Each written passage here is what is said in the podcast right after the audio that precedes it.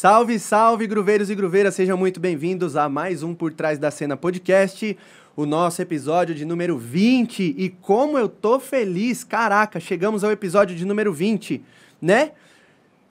Antes de mais nada, vamos começar a. Ah, primeiramente, vou pedir desculpa para vocês, a gente se atrasou aqui, porque vocês sabem que montar toda essa estrutura que fica por trás das coisas aqui não é fácil, então a gente acaba atrasando um pouquinho mais. Mas quem já é de casa, quem já conhece a gente, sabe que tem esses, esses, esses minutinhos aí de delay, porque a gente está correndo para deixar tudo bonito, testando áudio, testando vídeo para você, para que nada fale, tá certo?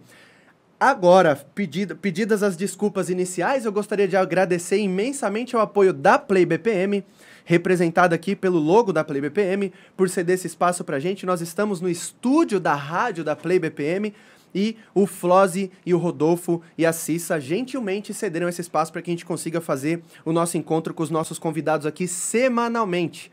Mandar um salve também pro Bigodeira, Bigode da Cactunes e toda a equipe da Cactunes. Muito obrigado pelo apoio pela parceria de sempre, tamo junto demais. E sem esquecer do nosso patrocinador. Se você não conhece o nosso patrocinador, o link dele tá aqui na descrição, mas eu vou falar para você também. Vai lá no Instagram, coloca arroba Vortex, V-O-R-T-E-X, underline BC, Vortex BC. Você vai conhecer um pouco mais do coletivo, do projeto que apoia o nosso podcast, fortalece e nos dá força para trazer convidados cada vez melhores e cada vez maiores como é o caso deste cara que está aqui hoje. Tá tudo bem aí, diretor? O corte vai rolar na mesa ou vocês vão mexer aí no, nas paradinhas? Porque eu vou chamar o nosso convidado, né? O convidado é o grande mestre GKD. Boa e noite. Aí, beleza? Boa noite. Primeiro de tudo, obrigado pelo convite, Diogo. Eu já acompanhava o seu podcast. E eu tinha grande vontade de ser. Bater esse papo, Sim. né, cara?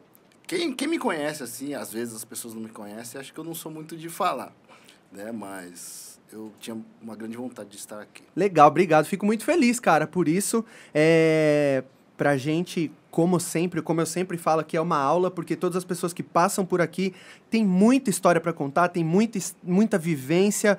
É e tem uma trajetória gigante, né, velho? Então, assim, é, não é à toa que a gente traz as pessoas aqui. A gente tem um propósito que é de mostrar para quem acompanha o nosso projeto que a festa não é só quando você vai lá, escuta a sua música, toma seu drink e vai embora. Que tem várias outras coisas que estão acontecendo para que você vá para aquele lugar e você curta a festa e você é, tome o seu drink gelado e você escute uma música boa, uma história bem contada por um DJ e você veja as luzes que tem um cara que montou aquilo ali e está operando. Enfim, a pessoa que valida o seu ingresso. Então, tudo isso faz parte do, do bloco de pessoas que estão por trás da cena, né? Então, o nosso propósito maior é esse: trazer pessoas que têm uma história para contar eu já gostaria também de mandar um abraço para todo mundo que pacientemente aguardou o nosso início. Felipão, Felipe Brasil, tamo junto demais. A minha esposa Talita, é... quem mais? Mariana, beijo Mari. Marcelo CF, aê, começamos Marcelo. Lucas Sartori, foda, GKD monstros. Os caras já entraram Obrigado, aqui, mano. amigão. Os caras já entraram aqui arregaçando. Rogério Animal, eu já ouvi falar muito do Rogério Animal. Esse cara é sensacional. Não o conheço é... pessoalmente, mas já ouvi falar Baita, muito cara. dele. O dia que ele estiver aqui em São Paulo. Vale a pena o papo. Um cara que tem uma excelente história para contar. Esse é um deles. Um Salve, Rogério Funcionário Animal. Funcionário da música eletrônica. Funcionário da música eletrônica. Salve, Rogério Animal. Já tá feito o convite, eu aguardo no, sua mensagem no DM pra gente armar esse esquema aí, dentro né, de São Paulo. Ele atualmente está morando em Curitiba. Boa. ele é natural de São Paulo. Boa. Ele já entrou aqui, ó. GKD. Esse manja muito. Hashtag respect. Brabo, né?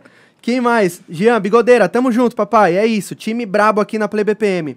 Bom, vamos brindar o nosso vinho aqui. Muito obrigado Opa. pela sua presença. Agora, selado, né? Selado. Selado.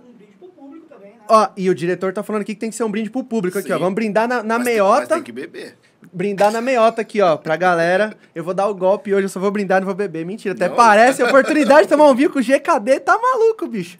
Ó, o Gu Brown colocou aqui também, ó, GKD Professor Monstro. Hoje, Obrigado. velho, acho que vai chover elogio pra você aqui, né, cara? Que bom, velho, espero. é isso, essa é a ideia, né? Hater não. Eu... Por favor, hater, guarda seu comentário pra um outro dia. Mas os últimos haters que eu tive, eu acabei virando amigo. É é a melhor forma de você lidar com isso. E, e outra, eu acho que o cara ser um hater, você não deixa de ser uma admiração, né? Sim, sim. Não é verdade? E o último hater, é... eu fiquei tão puto com o cara na- no momento que eu falei, pô, o dia que eu ver esse cara, eu vou quebrar a cara dele, velho. um cara com esses braços aí, imagina. Aí depois eu fui conhecendo o trabalho do cara, eu falei, porra, não é que o trabalho desse filho da puta é legal? É, mas é e isso, aí a velho. gente acabou virando amigo, eu dei workshop na, na escola do cara. Aham. O cara virou um puta de um brother e me pediu desculpa, né? Falou, porra, eu era um moleque emocionado. Exato. Falei bobagem. Exato. E é normal. Exato, exato, exatamente. Eu, eu, eu, eu acredito muito que o hater não deixa ser um cara, não deixa de ser um cara que admira o seu trabalho. Ele mesmo falou isso. É, é um cara que admira o seu trabalho, mas de repente ele não sabe como expressar a admiração dele. Verdade. E aí o cara vira um hater, tá ligado? Enfim. Verdade. Danilão, tamo junto demais, hein, papai? Danilo do Brothers e Lau também tá aqui. Obrigado pela presença. Rogério, tamo junto, hein, papai? Mano, eu queria começar o nosso papo é, falando de uma parada que pra mim é um feito histórico, que você foi, a gente até veio conversando eh, de lá, da, da entrada pra cá, né? Você foi o primeiro cara que trabalhou oficialmente, foi um parceiro oficial da Pioneer, é isso?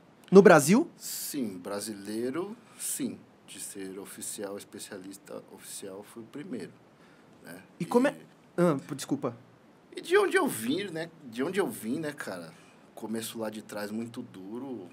Se você olhar, você fala, pô, daria É o mínimo. um filme, tá ligado? É o mínimo, né, daria velho? um Porra. filme, porque, cara, de onde eu vim, é, a maioria dos meus amigos que... Naquela época você tinha equipes de som, né? Não era tão fácil, entre aspas, hoje, porque do jeito que tá o dólar, ficou mais difícil comprar equipamento assim como era antigamente. Aham. Mas tem uma variedade enorme de equipamentos hoje que se adequa a cada bolso, né?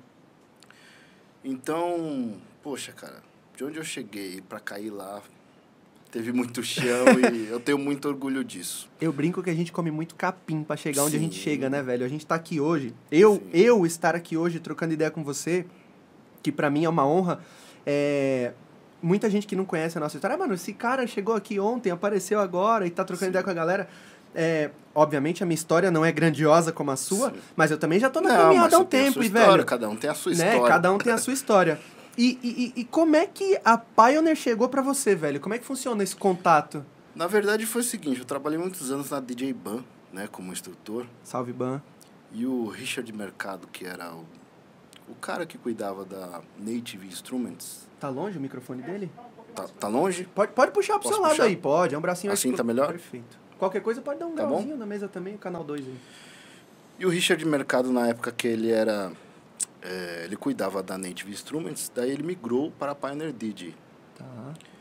E eu já fazia algumas coisas pela DJ Ban, é, workshops, vídeos, mas eu fazia por minha conta. Né? O Ban que me deu a ideia, na verdade. É, ele pegou muito no meu pé, tipo, velho, já tem o Will aqui que é especialista da Native, e na época o Tractor tava no auge. Aham. E Record Box era uma aposta, né? E o Tractor era o cara. E ele falou, por que, que você não começa a estudar o Record Box? Aí eu comecei, mas foi duro, velho, porque a primeira aula que eu dei... não vou... velho, a primeira aula que eu dei de Record Box, o aluno conhecia mais do que eu, velho. Ô, louco. Você acredita? Aí o cara, não, não, professor, acho que não é isso aí não, é aqui. Aí eu jurei que eu nunca mais ia passar por isso na minha vida. Foi aí que eu me aprofundei, Perfeito. né? Porque nem todo começo é fácil. Exatamente. Nenhum começo é fácil, né, velho? Nem todo começo é fácil. E assim as coisas foram acontecendo naturalmente. Eu fui fazendo vídeos, vídeos, workshops pela BAN, é, no Rio Music Conference, que tinha todos os anos, eu fazia pela BAN, pela Pioneer. E aí foi um processo meio que natural. Isso, a gente tá falando de quanto tempo? É, eu comecei a fazer os vídeos em 2013, eu acho. 2014, 2013. 2013, 2014. Mas também não pode deixar de dar os créditos a caras que fizeram um trabalho bem legal antes também. Que é o André Mota, que faz até hoje, Salve, da. IMEC, que é amigo meu de. As pessoas não sabem, mas a gente tem, tem uma foto da gente tocando com quatro toca-discos, cada dupla de DJ, Uma dupla era o Andy e o Mark, a outra era o André Mota e o Tuca, que é o Joval, lá de Campinas. E a outra dupla era eu e o Elias Simeone, da Sound Factor. Isso em 1995. Caraca. Então eram dois mixers e quatro tocadiscos. Cada dupla em, em um- em uma dupla de Isso. toca-discos. E Isso. tudo num sinal só indo. Isso. Meu Isso. Deus do céu, mano. Então, assim, é, as Era pessoas num acham- rolê isso? Sim, era, era uma festa que teve uma noite, enfim. E as coisas não acontecem por acaso. A gente não caiu ali de paraquedas, nem o André Mota, nem o Léo Casagrande também, que é um cara que, Leozão já tava na pegada que, dessa época também. que fez essas pegadas de vídeos antes do que eu. Aham, aham, Né? Eu acabei sendo reconhecido e tal. aham. Mas eu acho interessante dar crédito para as pessoas que também fizeram e fazem um trabalho legal até hoje. Com certeza. Eu acho que é importante a gente. Eu, eu sempre faço questão de falar aqui que a gente não pode esquecer. Não é questão de ser saudosista, né, velho? Porque senão Uhum. o nego fala, porra, mas o cara tá preso no passado. Não, Toda vez fala a mesma jamais, coisa. Mas jamais. eu acho que não é questão de ser saudosista. Eu acho que, assim, pra gente estar aqui hoje, é, alguém começou esse caminho Sim. lá atrás, tá ligado? E a gente, Sim. no meu ponto de vista, a gente não pode deixar sempre de reconhecer. É, o, o- esse podcast, ele foi inspirado, é, obviamente, né, depois que teve essa onda toda e tudo mais, é, é- é, basicamente, esse podcast nasceu depois que eu tava assistindo o Flow e rolou um papo do Vintage, rolou um papo do Alok e rolou um papo do Bhaskar. Depois que rolou esse papo, eu falei assim, cara, precisa muito ter um podcast sobre a cena da música eletrônica. Sim. Mas quando eu comecei a fazer, eu já tinha em mente uma parada que provavelmente você conheça, o Alexander Hunt. Conheço. Alex Hunt. Alex, Alexei Hunt, eu fiz vários trabalhos com ele. Hoje ele tá fazendo mais locução do que tocando, já Sim. produziu pra caramba também. Mas eu lembro que há muito tempo atrás, quando eu comecei a conhecer música eletrônica, o Hunt já fazia vídeos, Sim. que obviamente não era nesse formato, mas eram vídeos gravados, entrevistando os caras das antigas. Então Sim, tem o... muito bem feito, muito bem editado. É, pra época, tá ligado? Então tinha papo com o... Ricardo Guedes, com com, o o Vadão, Guedes, com o Gregão. Com o Gregão. Eu. Puta, eu conheci o Gregão pelo vídeo do Hunt, tá ligado? Eu Legal. falei, caralho, esse que é o Gregão. E, e aí, assim, quando eu, ó, quando eu vi o vídeo, eu falei assim, porra, mano, eu queria muito um dia deixar uma história pra quem vem, É tá ligado? De tipo assim, porra, esse daqui que é o GKD. Tudo bem, assim, eu espero que você toque até, mano, não conseguir levantar o braço mais, tá ligado? Mas vai chegar uma hora que a nossa história vai virar história, tá Sim. ligado? Então, eu acho, eu, eu, eu, eu, eu uma, um- uma das nossas metas, uma das metas do projeto é também deixar esse legado, tá ligado? Pra que quem tiver daqui 10 anos começando a tocar, fala assim, mano, deixa eu ver quem eram os caras que trilharam o caminho que eu tô andando hoje, tá Pelo ligado? menos tem o registro, né? Exato. Não tem a desculpa de... Exato, e você é um dos caras que, porra, tá, tá nessa estrada, né, velho? Pegou essa estrada de uma galera que já vinha caminhando e, obviamente, continua escrevendo a estrada.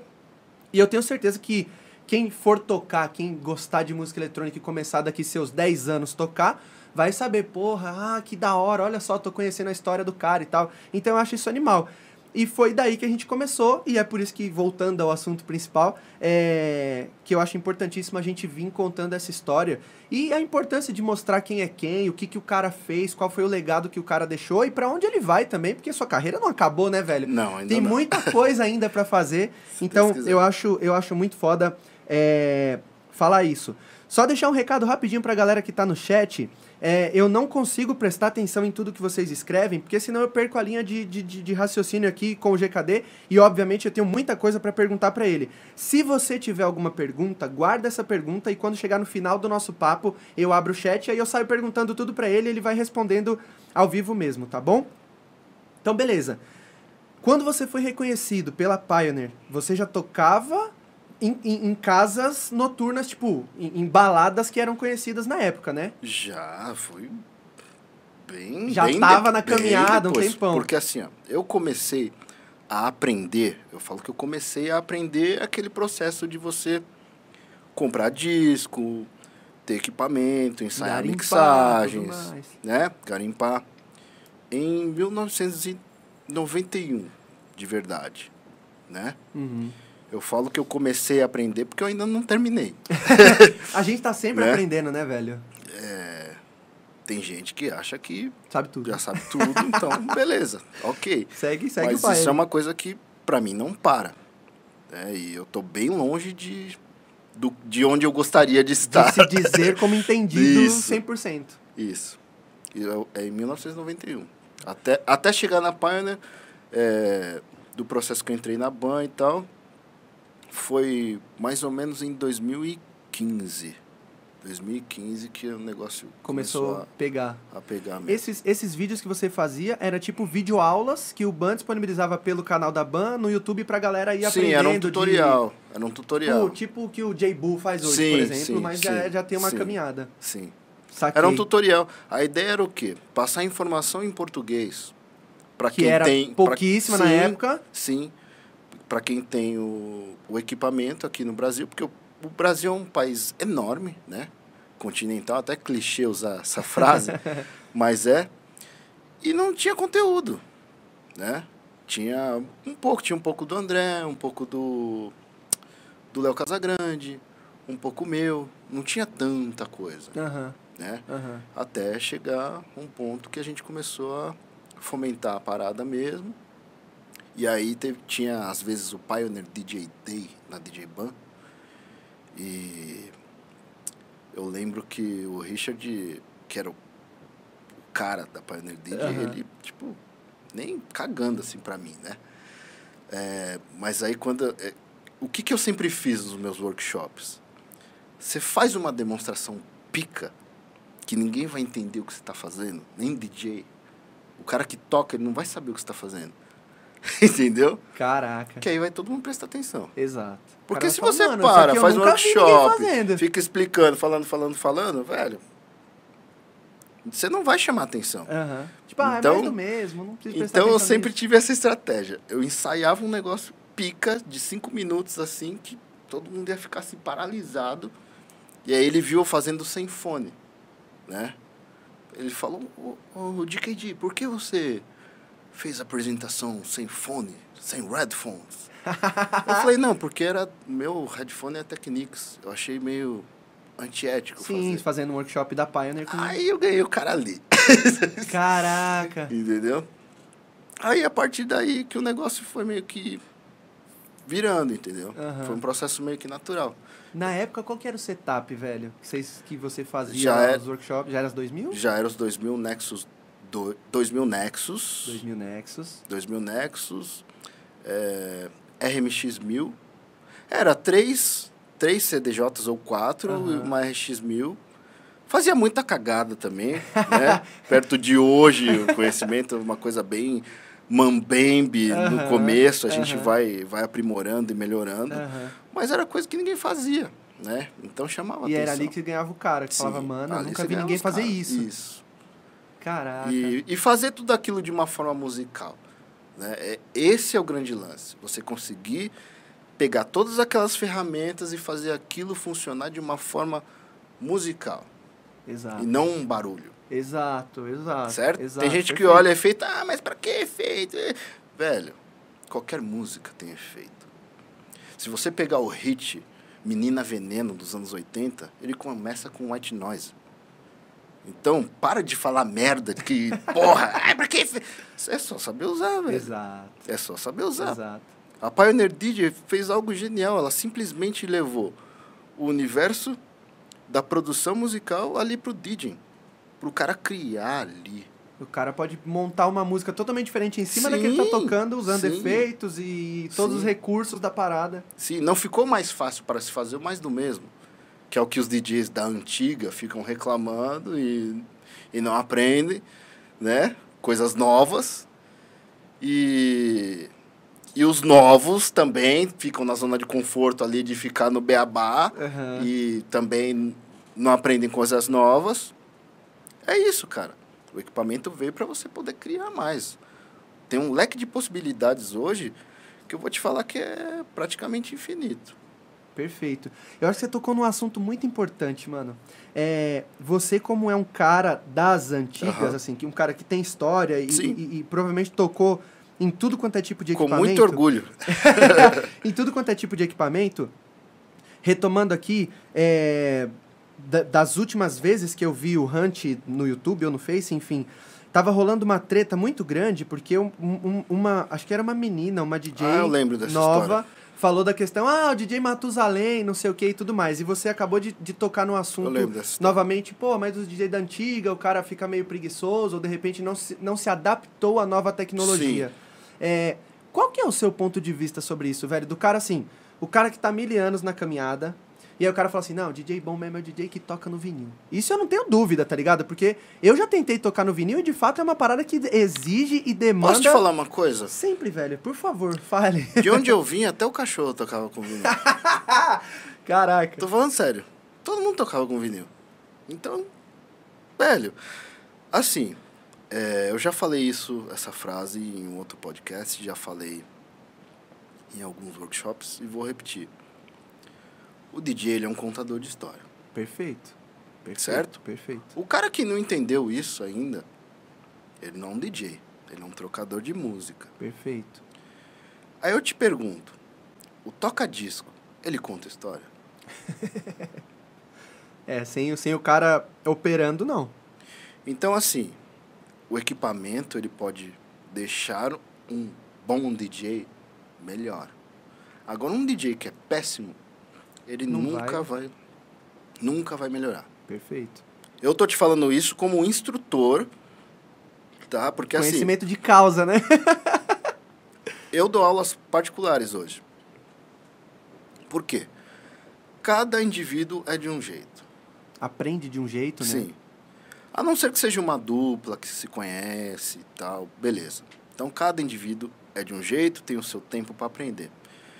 Então, assim, tem gente que eu vejo que não vai pegar de jeito nenhum. Eu já ensino o cara com sync, velho. Ah, porque eu tô errado, eu sou um vilão? Não, eu não posso frustrar esse cara que tá pagando tanto num curso e falar para ele, ó, você não vai conseguir. Eu não posso fazer isso. Entendeu?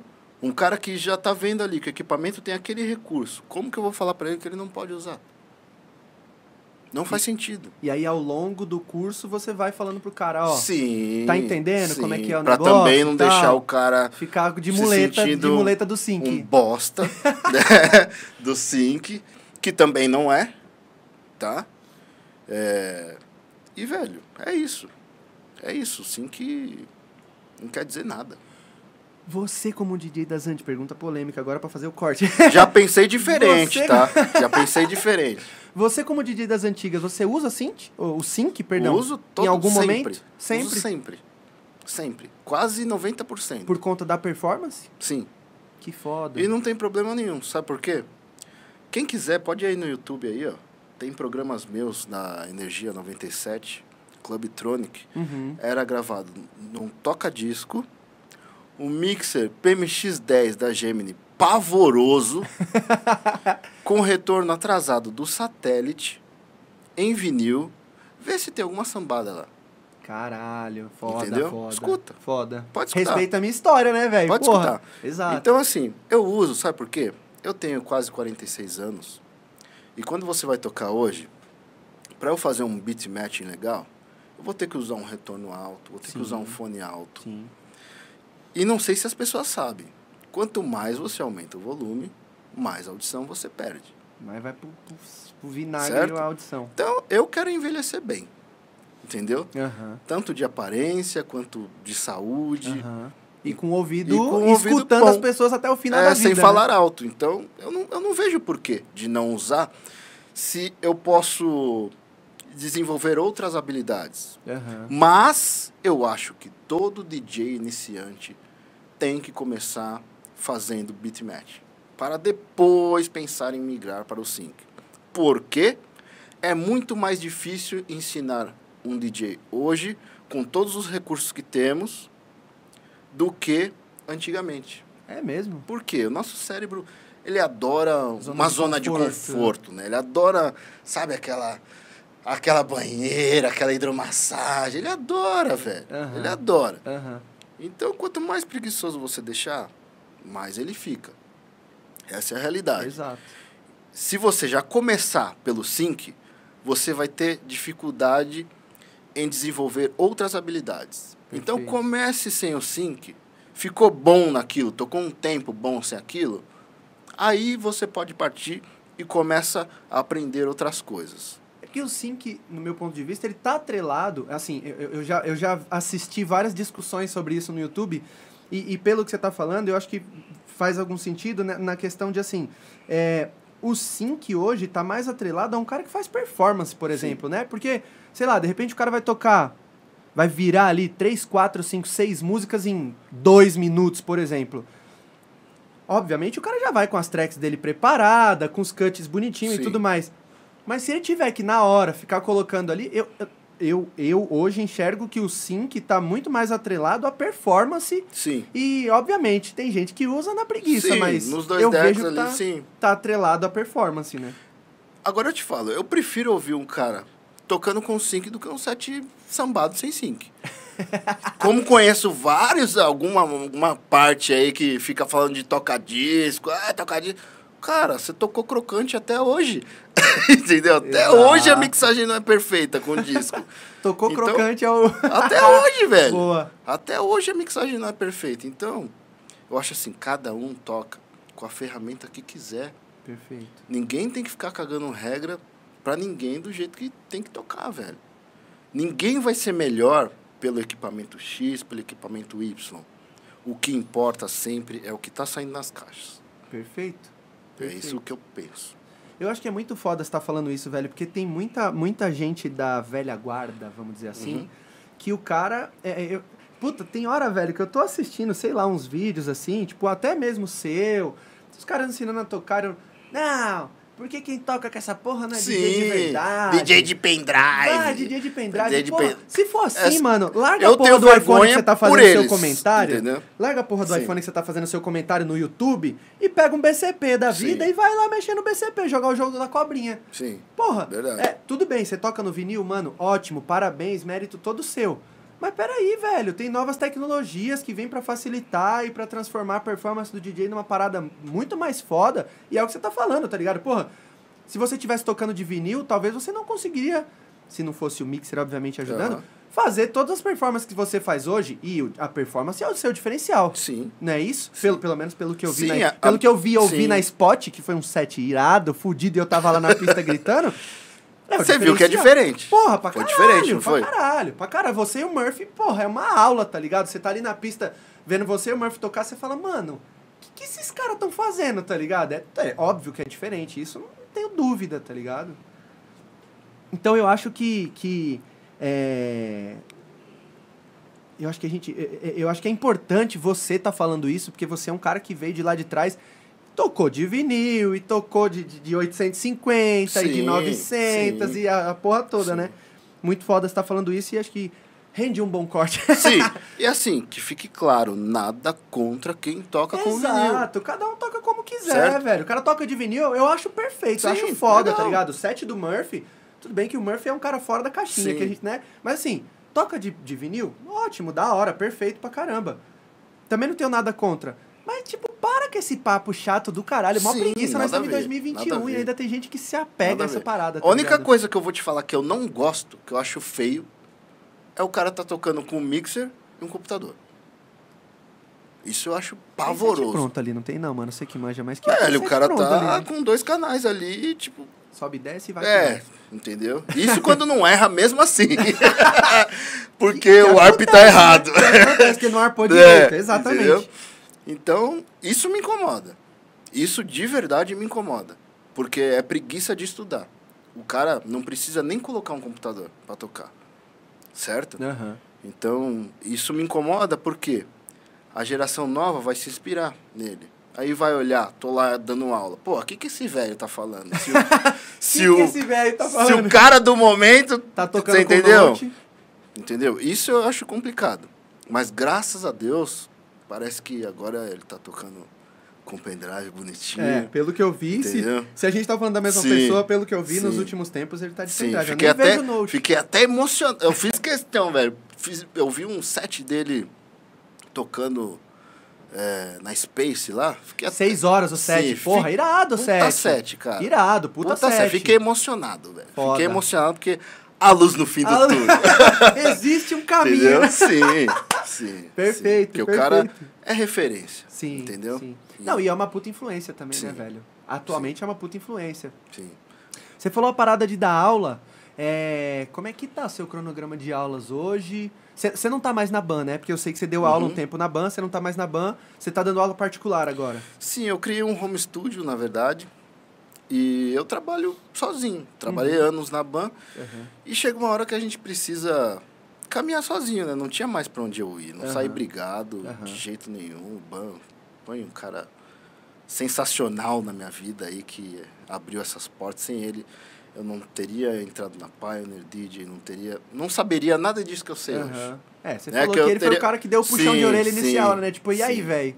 Sim, então ele foi bem importante para isso e para outras coisas. Então, eu não tinha mais para onde ir, né?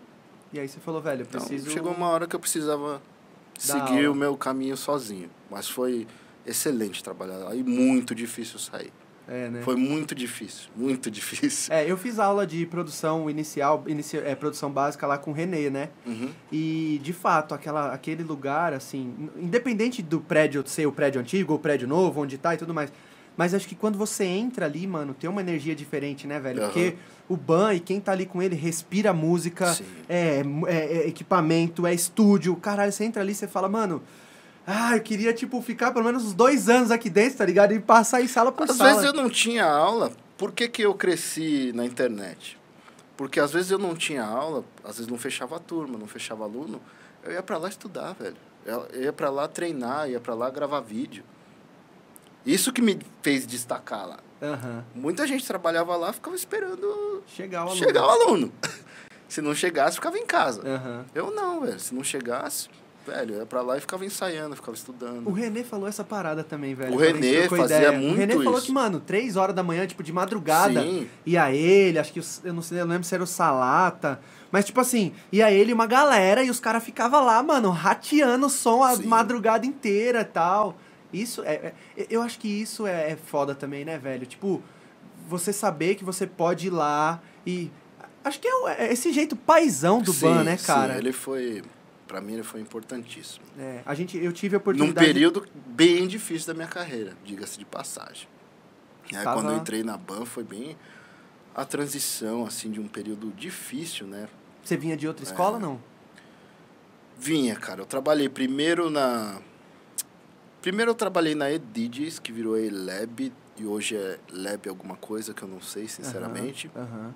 Mas foi um curto período, porque assim que eu entrei, eu recebi um convite da.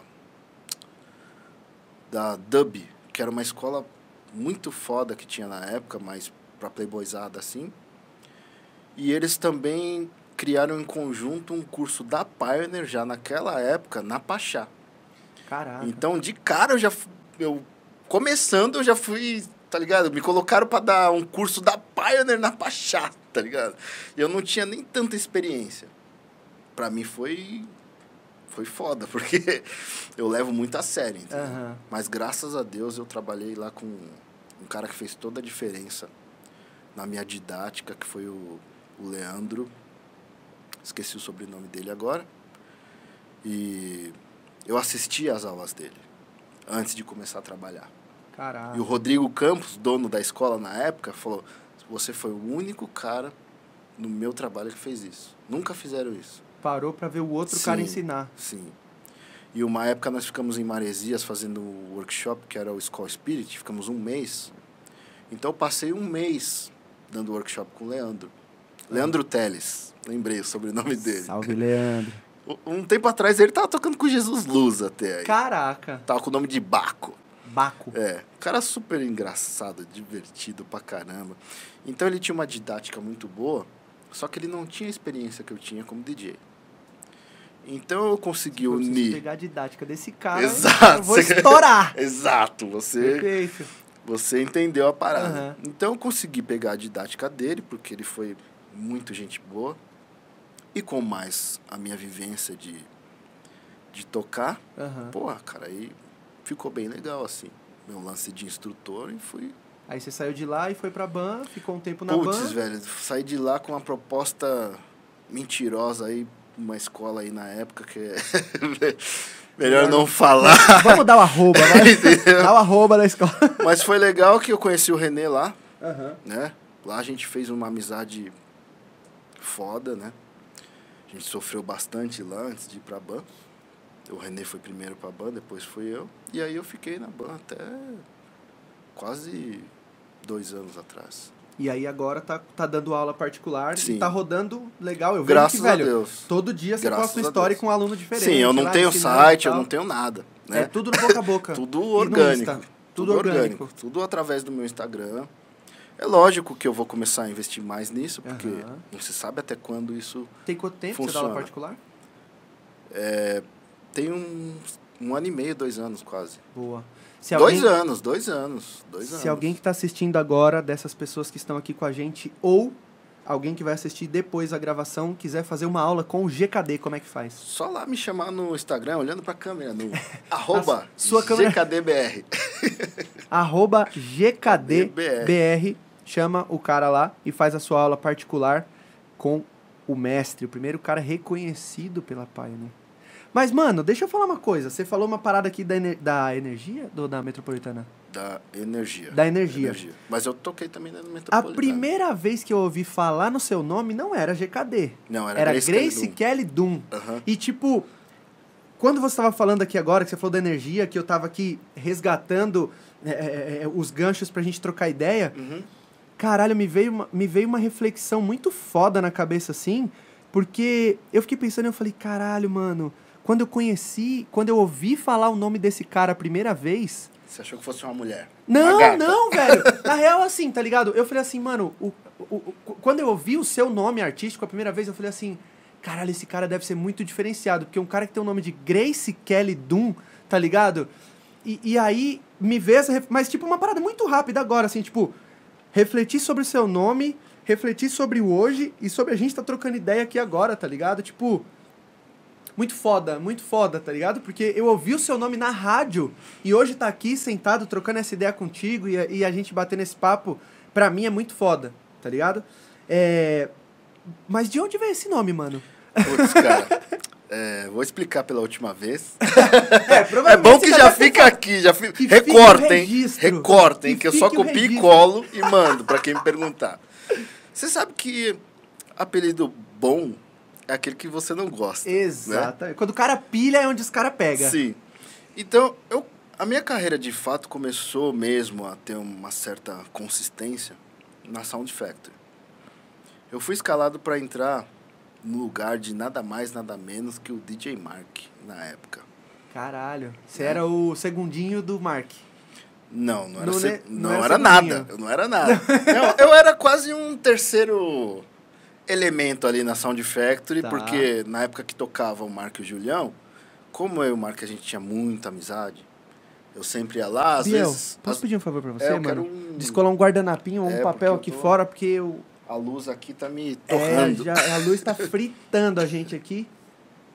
E favor. variar, eu esqueci de trazer o circulador hoje aqui. Tem uma janela que ela tá aberta ali, tá? Pra você que tá ouvindo pelo Spotify, GKD neste momento está derretendo. Tô derretendo. É, a nossa janela está aberta e eu esqueci de trazer o circulador de ar, então tá calor pra cacete aqui, né, diretor?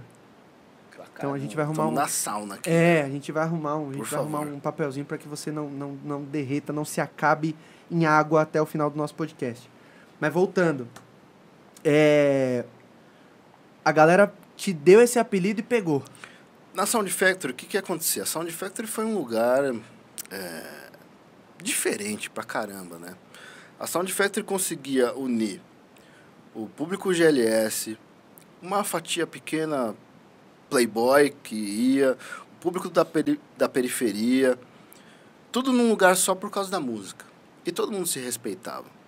E como era o auge das drag queens, tio Luana Maluquete, que trabalhava lá, que o finado Luana Maluquete, que foi importantíssimo, né, para Sound Factory, para Overnight também, depois quando eu fui para Overnight. Ele muito sacana, né, zoando todo mundo, era o rei de criar apelido. Aí ele e o Julião, o Julião me chamava de Grace por causa da Grace Jones, para me zoar, né? Caraca. Por causa do cabelo que eu tinha na época. Ah, Aham. Grace. Daí o, o Luana colocou, né? Grace Kelly Doom, né? Doom porque é, Grace Kelly Doom, porque na linguagem da, da- das drags era negro, entendeu? Caraca! Por isso. Caraca. E aí ficou, ficou, ficou, ficou. Eu pensei, ah, depois eu mudo. Aham. Só que passou um tempo, um curto tempo. Eu tava indo pra sound de, de ônibus, né? Quietinho ali, anônimo. Adoro ser anônimo. aí escutei uns caras falando, né? Pô, você viu aquele DJ que entrou na sound, meu? Aquele Grace Kelly lá, meu, o cara é foda, hein? Eu falei, puta que... E os caras não tinham te reconhecido não, no ônibus. Não, eu só escutando a conversa. E aí passou um tempo depois, eu já tava concorrendo DJ Revelação pela DJ Sound, né? Aham, E era um prêmio que na época era bem importante. aham. E aí foi crescendo, crescendo, e foi uma coisa que ficou e ficou. E pegou o nome. Sim. Aí depois de um tempo, é, como a Sound Factory não existia mais, as coisas vão mudando, eu resolvi abreviar para GKD. Para ficar mais. Já sou um senhor, né? Já sou Já senhor. sou um senhor, né? Um senhor com nome de mulher não vai pegar muito não, ia, bem. não ia dar certo. É. E foi isso. Que massa. isso. Não é nada. As pessoas imaginam tudo, menos isso, né? Na Sound Factory você tocou quanto tempo? Então, muita gente não sabe. Deixa eu me secar aqui, hein? É, Com se licença, seca aí pessoal. que, que, que o cara tá, tá, Tô tá, aqui na sauna. tá derretendo aqui. Obrigado pelo. Obrigado, pelo Obrigado. papel, viu, Obrigado, diretor? produção. Eu prometo que eu vou trazer o circulador aqui. Ó. Hoje a gente não esperava uma, uma não, tem que noite. deixar ele fixo agora. Uma é, velho, uma noite tão quente aqui, onde o nosso convidado está literalmente derretendo. Derretendo. Então, a Sound Factory foi o DJ que tocou mais tempo lá, né? Aham. Sem tirar os méritos. É, eles foram importantíssimos, tá? Que isso fique claro, que nenhum recorte me prejudique, porque são meus amigos e são meus irmãos. O Mark e o Julião, eles foram importantíssimos para Sound Factory. Aham. Tão importantes que eles tocaram menos de um ano na Sound Factory. O Mark, pelo menos. O Julião, um ano e pouco depois ele foi para de Pinheiros e saiu Aham. e lembram-se tanto deles. Mas eu acho uma injustiça porque eu fiquei mais cinco anos depois. A Sound Caraca. Factory não fechou depois que eles saíram Caraca. e a gente construiu uma história, a gente mudou tudo lá. Segurou o reggae. A gente mudou toda a história da Sound Factory, toda a música da Sound Factory, porque ela já tinha os hits do Mark e Julião e a gente queria colocar a nossa cara na Sound Factory. Como grande admirador dos dois, eu respeito a história dos dois, e muito, sou muito grato aos dois. Aham. Sou muito grato ao Julião. O momento que eu entrei com ele, que eu era o segundinho, né? Aham. Ele ia lá, tocava todos os hits, queimava tudo, uma atrás da outra. Daí dava uma e meia, Falou. toca aí, guys. Entendeu? segurar o reggae. Pra mim foi ótimo, porque eu, eu fui é ali que você aprende a tirar os lados B Ali- da parada, as casas. Eu sempre fui um hitmaker por causa disso, entendeu? Eu fiz muitas músicas pegarem por causa disso. Aham. Porque eles... Eu, eu tocava com uns caras muito foda. Eu vim de uma escola muito boa e sou muito grato a eles. Mas uma injustiça que eu acho é que às vezes a gente vê alguns posts, alguns livros, algumas coisas falando da Sound Factory como se a gente não existisse. Entendeu? Aham. Como se só o Mark e o Julião tivessem tocado lá. E não foi isso. Teve um monte de né? gente que veio depois e que Sim, não é citada. Como teve o Elia, como teve o Herê, como teve o Gu, como teve o Eric Caramelo. Desculpe se eu esqueci de alguém agora, me perdoe. Yes América, né? Devo ter esquecido de alguém, mas me perdoe. né? No calor Mas- da emoção mas aqui não a gente deixa de esquece. ser lembrado, Sim, né? não, não deixa de ser importante. E, e é isso. É, inclusive saiu um vídeo na, no portal Cognição Eletrônica. Cognição eletrônica. Ah, eu vi uma drag chegando com um carrão Sim, gigantesco no Colocando lá que era 1995 ou 96, velho. Vocês estão mal de data, porque essa época era eu que era o residente e o Ilia. O Marquinhos e o Julião tocaram no máximo até o começo de 94. Depois vocês O que Marquinhos, assumiram... se eu não me engano, ele não tocou em, em 94 na Sound Factory. Ele já estava na Toco. E Aham. eu que tinha entrado. Eu entrei e saí. Né? Porque ficou uma disputa ali. é. Era para ser o eu, o Eric ou o Xerxes. E nessa daí o Oswaldo não pagava nenhum dos três. Vai disputando aí, eu vou ver quem eu pago. tipo Entendeu? isso. aí eu, meio estrelinha, eu era melhor que os dois. Essa é a realidade na Aham, época. aham. E o Julião era, era amigo dos dois Protegido. e não gostava de mim, né? Ah, Só que o Julião, ele foi muito foda, cara. Porque, mesmo sem gostar de mim, ele foi muito profissional.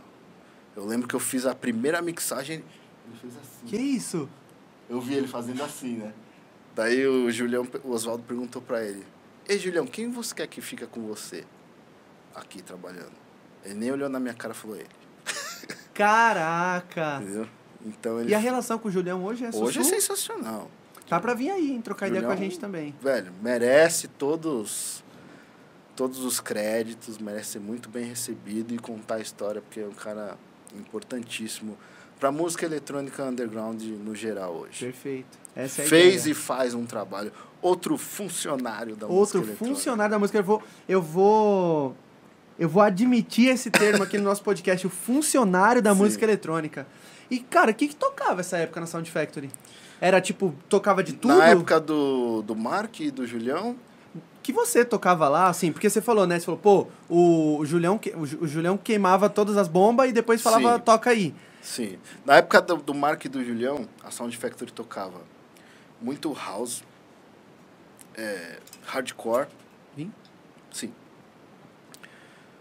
É, breakbeat, depois veio o jungle, Caraca. É porque o Mark na época tocava Django, não era? sim.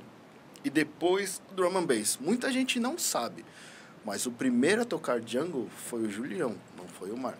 Caraca, velho. Eu lembro que o Marquinho foi pra Toco, eu levei um disco escondido da Sound pra ele ouvir, que era que tinha o Tactics is the Way, se eu não me engano. Isso. E aí ele comprou o disco. Né? Porque quem começou a tocar jungle foi o Julião, depois o Mark. Vou cobrar Entendeu? essa história dele quando ele vier aqui. Pode, pode, pode cobrar. Fala, velho, e Pode aí? cobrar. Pode cobrar. E na época tinha a Sound Factory, a Toco. Sim, Overnight. Porque, porque assim, eu tô te perguntando isso porque eu já vi em vários vídeos no YouTube a galera falando que tinha uma época que tinham alguns rolês que eram que Sim. dominava a cena de São Paulo, né? Sim. E um deles é o que você fazia parte, que era a Sound Factory, que Uhum. era no Na Penha. na Penha. E a Toco ficava no Na Vila Matilde e Vila Overnight Matilde. na Moca. E ah, Overnight, Sim. perfeito. Qual que era a diferença dessas três casas? A Tokyo Overnight eram clubes mais tradicionais, a Tokyo maior, e eram clubes com uma estrutura sensacional, Aham, né? aham. Tudo que saía lá fora de iluminação, de som, os caras tinham aqui no- na semana seguinte. Era na Overnight que tinha uma parada Sim, que descia a luz no sim, meio e abria uma, Sim, uma- sim, um- um negócio. Eu que ser DJ, a primeira vez que eu fui na Overnight. Você olha aquilo você Sim. fala, mano, eu Foi em tenho que fazer isso aqui. 1988. Eu vi aquelas escadinhas bonitinho, o DJ ali. Eu parei, eu parava e ficava atrás do DJ. Eu falei pros meus amigos, um dia eu vou trabalhar aqui. Eles riram da minha cara. Anos depois, eles pediram VIP pra entrar. Olha que... Alô, galera do VIP, vocês estão aí? Entendeu? que foda. Mas eu quis ser DJ na Overnight, porque era um negócio muito mainstream, muito high-tech. O que fez a Sound Factory ser um clube diferenciado, até na época prejudicar esses clubes, foi o quê? Os DJs e a música. O Mark e o Julião, eles tinham uma técnica, uma musicalidade muito diferente. Aham. Muito diferente. Marquinho fazia as coisas ali que, velho. É que nem as pessoas que viram Pelé jogar e falam. Não adianta eu querer explicar aqui que Não, ninguém. não, não vai entender. Não vai entender. Não vai entender. Não adianta eu querer explicar que não vai conseguir mensurar o que, o que Não, e pra- aconteceu. E pra, época também, né, Sim. velho? Porra, a gente tá falando de quê? De 1993, 1992, porque antes era show business ainda, porque só trocou de nome, né? Então, o que fez esse sucesso e das pessoas lembrarem até hoje foi isso, a música. Isso eu, eu trago comigo até hoje. O que, que vai fazer você ser melhor do que o outro? A sua música, a sua pesquisa e ser um cara técnico. Essa é a minha referência de bom. Uhum. Tudo bem que hoje mudou pra caramba totalmente. Tem outras né? Isso coisas que os contratantes estão considerando, Sim, né? Tipo, sim. quantos seguidores você tem no Isso. Instagram? Mas peraí, vocês vão estar me chamando Isso. pra tocar ou pra fazer promo no Instagram, Sim, né? Pois é, e que nem sempre são seguidores reais, mas. isso É, aí, é exato. tudo bem. Exatamente, exatamente. Isso aí tudo bem, mas fazer o quê? Um dia a indústria vai acordar para isso, eu acredito. Você acha que hoje tá tá tá como é que eu posso dizer, velho? Tá prejudicando muito o DJ que toca de verdade essa parada do cara ir pelo número de seguidores que ele tem e não pela técnica que o cara tem? Eu, eu sei acho, que essa é uma discussão assim, que não é recente, sim, tá ligado? Eu acho assim, não pode ser só isso. Eu não posso ser um cara super ultra técnico, fudido, e ficar ali também na Trancado minha... dentro do seu estúdio. Saca? Eu não entrego 10% do que eu gostaria de entregar para as minhas redes. Porque eu tenho um grande problema com o perfeccionismo. Uhum. Isso é um problema meu que eu sei. Uhum. Tenho um problema grave com isso. Uhum. Mas tudo bem. Estou tratando. Te ajuda na sim, técnica, sim. mas de repente me atrapalha te, em outra atrapalha coisa. em outras em outros outros meios. Às vezes é bom você ser um cara caprichoso e não Perfeito. perfeccionista. Perfeito. Porque o caprichoso ele te entrega. O perfeccionista nunca acha que tá bom. E aí não entrega. Né? E não entrega. O diretor gostou. Então, eu trabalho isso. Uhum. Hoje eu consigo. Sim. Hoje eu consigo. Ele tem. E qual que é seu signo? Só uma curiosidade aqui. Chato, Capricórnio. Porque aquele cara ali, velho, é chato, mano. Esse cara é chato. Para entregar um bagulho, ele é chato, velho.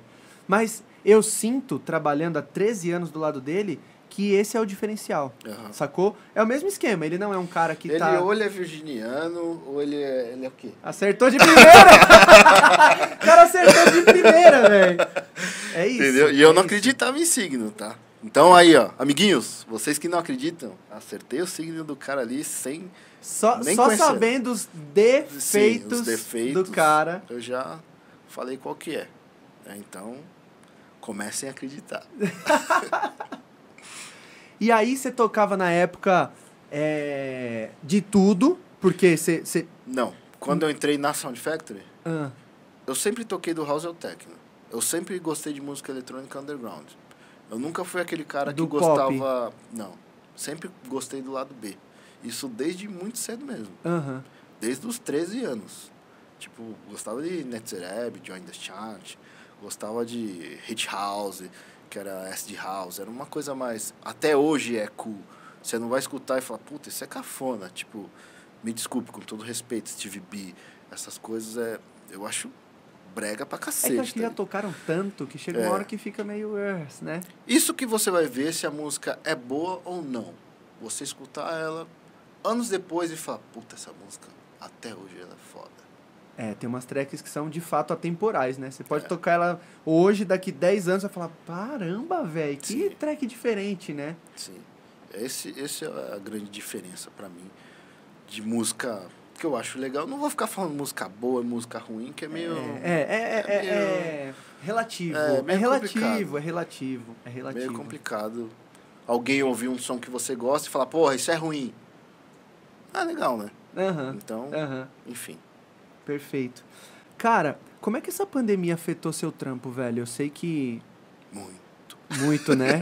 Tocava um tempo e Muito. tal, e você perdeu umas gigs? Porque a maioria das pessoas que eu conversei tava com várias gigs, assim, amarrada, engatilhada, e veio março e lascou com tudo. Ó, eu vou te falar assim, a pandemia, pra mim, ela foi muito difícil, muito delicada, porque eu vim de um processo que eu tinha saído da DJ Ban, apostado no meu trampo sozinho. Tava na Pioneer DJ. E o que aconteceu? Eu terminei um ano assim, achando que ia ficar rico. Não, é porque às vezes você fala, cara, do jeito que as coisas vão caminhando, você Sim, fala, velho, esse ano é o ano que eu sim. estouro. Sim. E assim, antes da pandemia, eu já tinha ido para a Ásia em outubro. Eu já tinha visto lá todo mundo de máscara, todo mundo, todo mundo, todo mundo mesmo. Lá. Sim.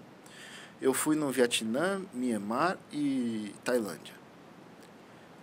Todo mundo usa máscara. Né? E já havia rumores assim, e assim, é, chinês lá tinha em todo lugar. Em qualquer lugar do mundo tem chinês. Essa é a realidade. Né? Algum ponto turístico, vai ter muito. Inclusive, eu acho que na época eu peguei lá. Caraca. Porque eu fiquei muito doente. Que foi quando teve o workshop da Pioneer DJ, Aham. que eu ainda indiquei o J-Bu pra fazer, porque eu não tinha condições Aham. de fazer. Caraca, Entendeu? velho. Eu não tinha condições. E foi uma coisa em cima da hora. É, porque às vezes ficava esperando até o último momento para ver quando ia fazer. E quando veio a data, eu tava na Ásia, velho. E aí eu fiquei doente. Lá, você ficou. Sim. Você tava em gig? Não, eu tava a Foi passeio. a passeio. Passeio. Tinha comunicado antes, mas fui a passeio. E aí aconteceu tudo isso, aí veio a pandemia. E como eu te falei, eu vivo dos meus stories. Se eu não publico. Acabou. Aí imagina, a gente estava num momento que todo mundo, se você faz tal coisa, ah, você é, vigarista, você é não sei o quê, você é Mercenário. mercenário. Então eu não podia postar nada. Aham. O que aconteceu? Eu fiquei 90 dias sem entrar nenhum real, velho. Offline. Então tudo que eu ganhei naquela virada de ano, no ano anterior, eu perdi tudo. Eu cheguei a beber uma garrafa de vodka a cada três dias. Caraca. Todos os dias. Eu cheguei a ficar 15 dias na cama, sem levantar. Eu perdi 9 quilos. Por conta da preocupação, da situação sim, pandemia. Sim, sim, eu não sabia o que ia fazer. É, então eu fui entrando num, Buraco um sem buraco gigantesco, assim, só aumentando, aumentando. E no momento em que eu, volt... eu tinha acabado de voltar a tocar no The Edge, clube que eu não tocava há anos, há anos, tinha acabado de tocar lá. E o dia que eu toquei, o gerente virou pra mim e falou, qual o seu nome? Daí eu falei, ele falou, posso te falar uma coisa? É, eu não lembro a última vez que elogiaram tanto um DJ aqui na saída. Porra, que foda. Nem DJ gringo, nem nacional. Eu só queria te falar isso. E a minha filha mais velha foi comigo nesse dia. A gente voltou chorando no táxi. Caraca, que foda, que foda, velho. Porque fazia muito tempo que eu queria tocar ali de novo. E só que não tinha oportunidade, mas por mim mesmo, às vezes. Às vezes o negócio tá tão fácil ali, é só você trocar uma ideia e às vezes por ego, às vezes medo de rejeição, você não troca uma ideia e, velho, Passa. quem que o cara vai chamar? A pessoa que tá ali o tempo inteiro ali ou você que não tá lá, não vai lá, não saca? E o The Ed, cara, é, eu só tenho que falar bem do Renato. Porque sempre foi ele que me colocou. Porque ele me viu tocar em 99, no Rio de Janeiro. Tava tocando numa balada chamada People. Bem playboy, assim, na época, na época dos vinis, Aham, assim. Aí eu fazia uma virada, um cara gigante, assim, parecia o Paulo Ricardo da IBM. Paulo- na é verdade, ele parece o Paulo Ricardo, velho. Daí cada virada que eu fazia, o cara olhava, coçava a cabeça assim, olhava. Daí eu saí do som, velho. Ele veio, se apresentou. Eu já tinha ouvido falar dele, Aham, porque o Elia tocava muito já pra ele lá em Campo Grande. aham. E ele se apresentou, trocamos uma ideia, foi super simpático, me deu o cartão dele. E a partir dali, ele começou a me colocar no The Edge, entendeu? E depois de um tempo, anos, eu me afastei, eu tentei uma comunicação lá, mas sempre era muito difícil a comunicação. Até um dia que eu encontrei com ele no RMC, Você falou, e aí, e ele me. Não, ele me chamou. Falou, você tá tocando ainda? Eu falei, tô. Falou, pô, queria que você voltasse a tocar no The Edge. Daí, pô, fiquei felizão, né? Mas aí depois, velho, demorou quase um ano pra eu Pra tocar. rolar. Porque sempre acontecia alguma coisa, às vezes eram outras pessoas que falavam. Mas quando eu consegui falar com ele, velho, foi na hora. Na hora, assim, porque ele tem muito respeito. Uhum. Então eu só tenho que falar bem dele também. É engraçado você estar falando isso, né, velho? Porque assim, no meu ponto de vista, é. Pra você que é e um não cara... é puxar saquismo nenhum, Não, tá? Porque eu não nenhuma, tenho o rabo preso com disso. ninguém. A gente não precisa, pô, Entendeu? o papo é nosso, tá ligado? Mas é engraçado eu você tá posso falando... falar o que é comigo. Perfeito. E sempre foi um respeito gigantesco comigo. Aham. Sempre, Aham, sempre. Então aham. eu não tenho o que falar. Uma vez eu treinando na Smart Fit ali na. na ali em Perdizes, né? Eu só escutando, ô DJ, ô!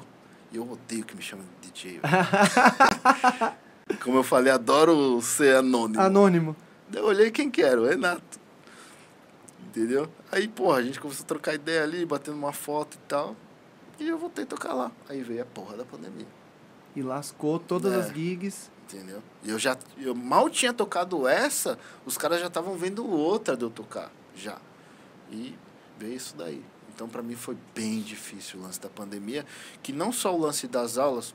Porque, assim, o meu carro-chefe hoje, sinceramente, não é tocar. Aham. Eu gosto de tocar para não matar o artista. E eu não vejo sentido eu saber e aprender um monte de coisa e não poder mostrar. Perfeito, perfeito. Certo? Perfeito. Só que assim, eu não quero mostrar em qualquer lugar. Se eu vejo que é um online que não tem nada a ver, que é um pessoal que tá cagando o que eu vou fazer, que é um cara que vai tocar depois, que só quer tocar o sucesso, tudo no Uhum. último volume, tudo. Velho, pra que, que eu vou estar lá? Não é interessante, faz Eu sentido. fico na minha casa. Faz sentido. Faz eu não sentido. preciso passar por isso, velho. Posso, pode falar o que for, mas, velho, primeira vez que o Cal Cox tocou no Brasil, eu tava no line. Caraca. Entendeu? Toquei no Skull Beats, eu toquei no Arunga, eu toquei em lugares foda. Então o que, que eu não vi? É verdade. É verdade. Você entendeu? É verdade. Gosto de tocar, eu amo tocar. Só que assim, se for eu tocar num lugar, para as pessoas ficarem me pedindo música, as pessoas estarem cagando pra minha arte, eu prefiro ficar em casa. Então hoje eu quero tocar assim ainda de vez em quando, em poucos lugares, lugares pontuais, e que eu vejo que eu possa acrescentar algo. Justo. O que, que é acrescentar algo? Um cara que é novo, que vai tocar antes de mim, ele me vê tocar e fala, caralho, Esse cara é diferente. porra é essa? Esse cara é diferente. Você entendeu? Aham. Que é uma coisa que eu achei super bonita que aconteceu na, Na spot. na Spot. Margazão brabo. Sim. Margar é meu brother, É, cara. O cara foi de uma elegância. Margar é meu brother. O cara simple, simplesmente me mandou uma mensagem no Instagram perguntando se eu queria que ele tocasse mais leve. Fizesse uma caminha pra você é, ali. fizesse uma caminha pra ele. Pra eu entrar depois. Aham, Né? aham. Aí eu me coloquei no lugar do cara, né? Eu falei, velho, quantas vezes eu quis tocar o meu som, inclusive no dia que o Cal Cox tocou, daí tinha Aham, lá no contrato, aham. você, você tinha que respeitar umas coisas lá, quem, quem tocasse antes, né? Principalmente antes dele. Né? É, de Tem que vir na BPM, maciota. volume. Hoje eu entendo, na época eu garotão, velho, eu achava jovem, né? Tipo, mas, porra, o Margar me mandar essa mensagem perguntando, no começo eu pensei, porra, é legal o cara diminuir pra eu entrar. Eu me coloquei no lugar do cara, eu falei, Margar, quer saber de uma coisa? É o que você tá curtindo? Faz o seu som, velho. Faz o seu som, que eu vou criar uma intro, daí eu faço eu as entro do pessoas meu jeito, esquecerem. E aí quando vê, tá curtindo meu som e esqueceram. E foi o que aconteceu e deu super certo.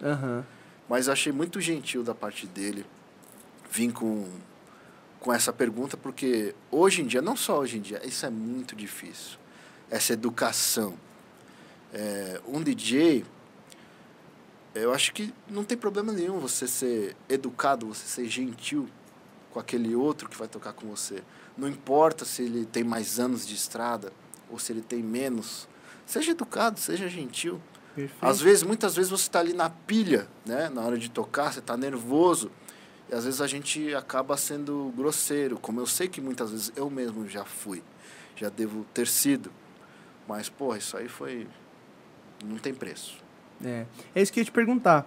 Você acha que nessa caminhada toda que você teve, mano, você já foi um, um, um DJ, falando português, claro, aqui, com todo o perdão da palavra, você acha que você já foi um cara cuzão, velho? Não, fui mal compreendido. Tá. Cusão, não. Tá. Nunca fui cuzão. Mal compreendido por ser tímido. E às vezes as pessoas acharem que é arrogante. Ai, tá metendo mala, não É. quer falar comigo. Entendeu? E não Mas é. na Spot você parou, você trocou Sim, ideia com a gente, tô mais tirou maduro, foto, tô mais maduro, tô mais maduro, tô, tô velho, né? tô mais Agora você tá- maduro. já tá ali, Então, treinado. porra, né? você... treinado Mas eu fico simpatia. nervoso até hoje. Se for pra tocar no churrasco, na spot, no, no deck mantle, eu vou ficar nervoso. Aham. E eu vou querer ensaiar, velho. Eu sou assim. Não tem essa de tipo, ah, no churrasco, foda-se. Não. Se for no churrasco, se for no deck mantle, eu vou querer fazer um set foda. Eu vou querer ensaiar, eu vou querer tirar o meu melhor. Porque uma banda ensaia. Por que, que o DJ não vai ensaiar? É. Eu ouvi a Eli falando isso e você falando agora também, assim, né? De tipo, É, eu não sei, eu não sei. Acho que era uma live, alguma coisa, algum bate-papo que tava rolando com a Eli. E ela falou isso. Ela falou: Poxa, peraí, vamos lá. Se eu sou integrante de uma banda, se eu toco uma bateria, um baixo, uma guitarra, eu tenho que me juntar com a minha banda para ensaiar. Pô, eu sou um DJ. Uma DJ, no caso. Sim. Será que eu não tenho que ensaiar também? Claro. Pegar minhas músicas? E, eu, e, e se eu não me engano, velho, eu ouvi essa parada no mesmo momento que eu tava ouvindo você falar em algum lugar. Você já deve ter falado isso em algum lugar. Sim, já falei bastante isso. Mas eu acho que foi assim, tipo, você e ele falaram a mesma coisa. Falaram, não, peraí. Acho que perguntaram assim, você ensaia o seu set? Foi uma parada Ah. assim. E aí, a Eli, eu, eu lembro que eu vi ele falando assim, pô, se uma banda ensaia quando ela vai Sim. tocar num show, eu também ensaio. Sim. E é uma parada que eu acho muito foda. É, o Margai é um cara muito brabo, velho. Ele me ensinou. Eu conheci ele recentemente também. Eu conheci ele pelo Gui Ácula, do MD Ácula. Gente finíssima. o Gui, Puta porra, o Gui é um cara pariu. fora de série, Nossa velho. Vou falar pra você. O Gui foi o cara que fez a. Ele não é o pastor, mas ele fez uma transformação na minha vida, tá ligado? Esse cara, depois que eu troquei ideia com ele aqui, eu comecei a entender o meio da música eletrônica de uma outra maneira. É, tive a oportunidade de É conhecer um cara pessoas. agregador. Demais, velho. Demais. Isso demais. que falta nesse Exatamente. universo de Exatamente, era esse o ponto que eu ia chegar, assim. É, quando eu entrei na música eletrônica, que não faz muito tempo, porque eu era DJ Open Format, tocava de tudo, e aí, de uns 3, 4 anos pra cá, que eu falei assim, não, vou entrar na música eletrônica mesmo e tocar o que eu gosto, e não ficar tocando axé, pagode, durante um evento de Aham. 6 horas e tudo mais. É, eu sinto que, eu sentia que faltava isso, tá ligado? Eu acho que muito por, por conta do ego, né? Tem muita gente ainda hoje que tem o ego muito inflado. É, não vou Isso, trocar ideia com esse o cara. artista em geral, ele é egocêntrico, né? Qualquer gente que trabalha com música, ele tem o ego inflado. A diferença é que você tem que saber trabalhar isso. Exato, exatamente. Eu acho que esse é o ponto, tá ligado? É, hoje, eu, eu, obviamente eu não sou um DJ de relevância, toco nas festinhas ali, hora as festinhas que o Gui arruma, hora as festinhas que eu arrumo, mas eu sinto isso também, assim, que. que é, e eu até tenho essa preocupação, né, de às vezes não parecer um cara mala, um cara arrogante, de nego falar, ah, é mó arrogante, Não mó é. mala, não sei o quê. Mas eu entendo também que depois de um tempo você precisa se posicionar. Sim. Porque senão você começa a Cagam perder. na o- sua cabeça. Você começa a perder o respeito, Sim. tá ligado? As pessoas Eu, começam. eu, eu, uma época, eu era muito bonzinho. Exa, esse é o então, assim, às vezes esse eu é chegava ponto. no Clube A, um cara, um puta de um bosta, que não sabia tocar nada, tava ali, tipo, metendo a mala em cima de mim, tipo, dava minha hora de tocar, o cara virava, ah, vou tocar mais Vou virar três. mais uma. É. Isso eu acho foda. Tipo, era uma hora de velho. sete, como o cara vai tocar mais Isso três? eu acho foda. Você entendeu? Então, amiguinhos, olhar pra aquela câmera ali. É, a sua, a sua a câmera da ameaça, da declaração, da. A sua câmera. Se estiver faltando dois minutos para acabar o seu set, você vai entregar. Você não vai Perfeito. tocar outra música. Perfeito. Muito menos mais duas, muito menos mais três. Porque se cada um resolver tocar uma música, o último DJ não toca. Como é que vai estar o line no final, né? Você Perfeito, entendeu? Então o que perfeito. você não quer pra você, você não quer pro outro. Simples assim. Eu já cheguei a tocar menos numa festa para deixar o horário redondo. E as pessoas queriam ouvir o meu som, Olha que foda. sem querer meter a mala. Sim, não, mas Sabe? é- é- eu, eu compreendo perfeitamente. E Eu outra comentei- coisa, você tá tocando um set, já foi ruim? Você não vai salvar nos últimos Na 15, última velho. música. Entrega antes, que é, verdade. melhor. Para de passar É. vergonha. Não Para vai arrumar, velho. Você já tá queimado, já não gostaram da sua cara. Ponto. Exato, exatamente. É isso. Simples assim. É, eu comentei com a minha esposa, inclusive. É, ó, o Marga tá online. Ô, Margazeira, salve! Aí, na, na- na- nessa daqui. Margazeira, salve! Eu não sei se você pegou o papo agora há pouco, mas o mestre tava elogiando você aqui, que você foi de uma elegância absurda em se preocupar de qual é o som que você faria antes de entregar a pista pra ele. No meu ponto de vista, no meu ponto de pista, não vou nem falar no meu ponto de pista, no meu Uhum. ponto de vista, no meu ponto de pista, foi perfeito, Sim, velho. sim, sim. Marga tocou o som dele, Sim. foi lindo. Você entrou, arregaçou, entregou pro Murphy também, que arregaçou. Velho, eu acho que assim, a montagem do line da Spot foi tipo. Sem palavras, cara. Foi assim, ó. Passou o bastão de um pro outro, velho. Lindo, perfeito, perfeito. Inclusive, aproveitando que o Margá tá aí, muito obrigado, viu, papai? Você foi um cara que me ensinou demais. E eu sempre faço questão de falar isso quando eu tenho oportunidade. Que às vezes tem coisa que a gente não percebe. Mas Vou, vou, vou, vou entrar nesse assunto com você. Aham. Já te pedem muito feedback, velho? Pede. Independente de ser música, Aham. de ser set e tudo mais, Pede. Como é que você reage em relação a isso? Quando te pedem ou quando. Você pede feedback pra alguém? Não. Hoje? Não Nunca precisa pedi. mais, né, velho? Não, nunca. Mas quando te pedem feedback, como é que você reage? Você se sente à vontade de dar o feedback ou você toma cuidado com a pessoa que tá pedindo, por exemplo? Assim, eu costumo dar feedback para aquele que eu, eu acho que o cara tem personalidade. Que vale a pena. Entendeu? Porque às vezes, muitas vezes você faz um set legal e ninguém fala nada. Então eu acho legal você ir lá e falar pro cara que você vai incentivar ele. Aham. Inclusive eu fiz isso num- numa festa que eu toquei. A última acho que eu toquei. Que eu esqueci o nome agora, tudo bem. Aham. Blackout, se eu não me engano. É, foi. E tocou um menino de house lá, cara. Porque hoje todo mundo toca tech house, né? Nessas Aham. festas um pouco mais comercial. Aham. Tocou house, house, assim, achei, velho, legal, assim. Housão a- bonito. Sim, é, sabe, a identidade dele de levantar aquela bandeira e contar aquela história legal. Aham. Eu falei com ele, velho, se não me engano era Cadu o nome dele. Não sei, posso estar equivocado aqui. Tá. Muita gente nova, me perdoem, gente. Tô tiozinho já, o HD tá cheio aqui. Respeita a memória do tio, É. Preciso dar uma limpada HD. Desfragmentar o disco. Isso, tá complicado. E, velho, eu elogiei. Porque eu acho que você tem que falar. Você incentiva. Agora, assim, quando tá cru e me enche o saco pra dar feedback e me fizer ouvir, eu vou ser super sincero. Sincero. Uma Perfeito. vez, há muitos anos atrás, um cara encheu tanto meu saco por um set, cara. Eu tava numa época meio. meio mal-humorado, assim. Com os boletos atrasados, eu acho.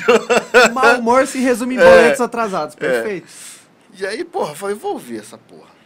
Na hora que eu ouvi, primeira música. Daí ele faz uma mixagem crocante. Aí as outras músicas em diante não tinha nada a ver com a primeira, velho. Cadê Sabe que não tem nada a ver? Cadê a história? E a primeira, tipo, era um hit que eu tocava. Quer dizer, ele ligou o Shazam lá da pista, Aham, pegou um hit que eu tocava. aham. Foi lá, só eu tocava aquela música. E foi lá e depois colocou que era realmente pesquisa dele. Sabe que ficou caracterizado Usou assim? a primeira pra te, pra, te, pra te pescar. E aí, velho, eu falei. Eu falei. Não sei se ficou chateado na época, mas, velho, às vezes você tem que falar. E não é pra desmotivar. Hoje eu faria diferente. Falaria com outras palavras. mas, às vezes você tem que falar. O Margar é um cara mentir que... também. O Margar é um cara que eu conheci, se eu não me engano, através do Gui. E, e aí a gente participa de um grupo do Whats lá. Eu sempre pedia. É... ó, o Rogério Animal tá falando aqui, ó. Fala mesmo, Du! Fala.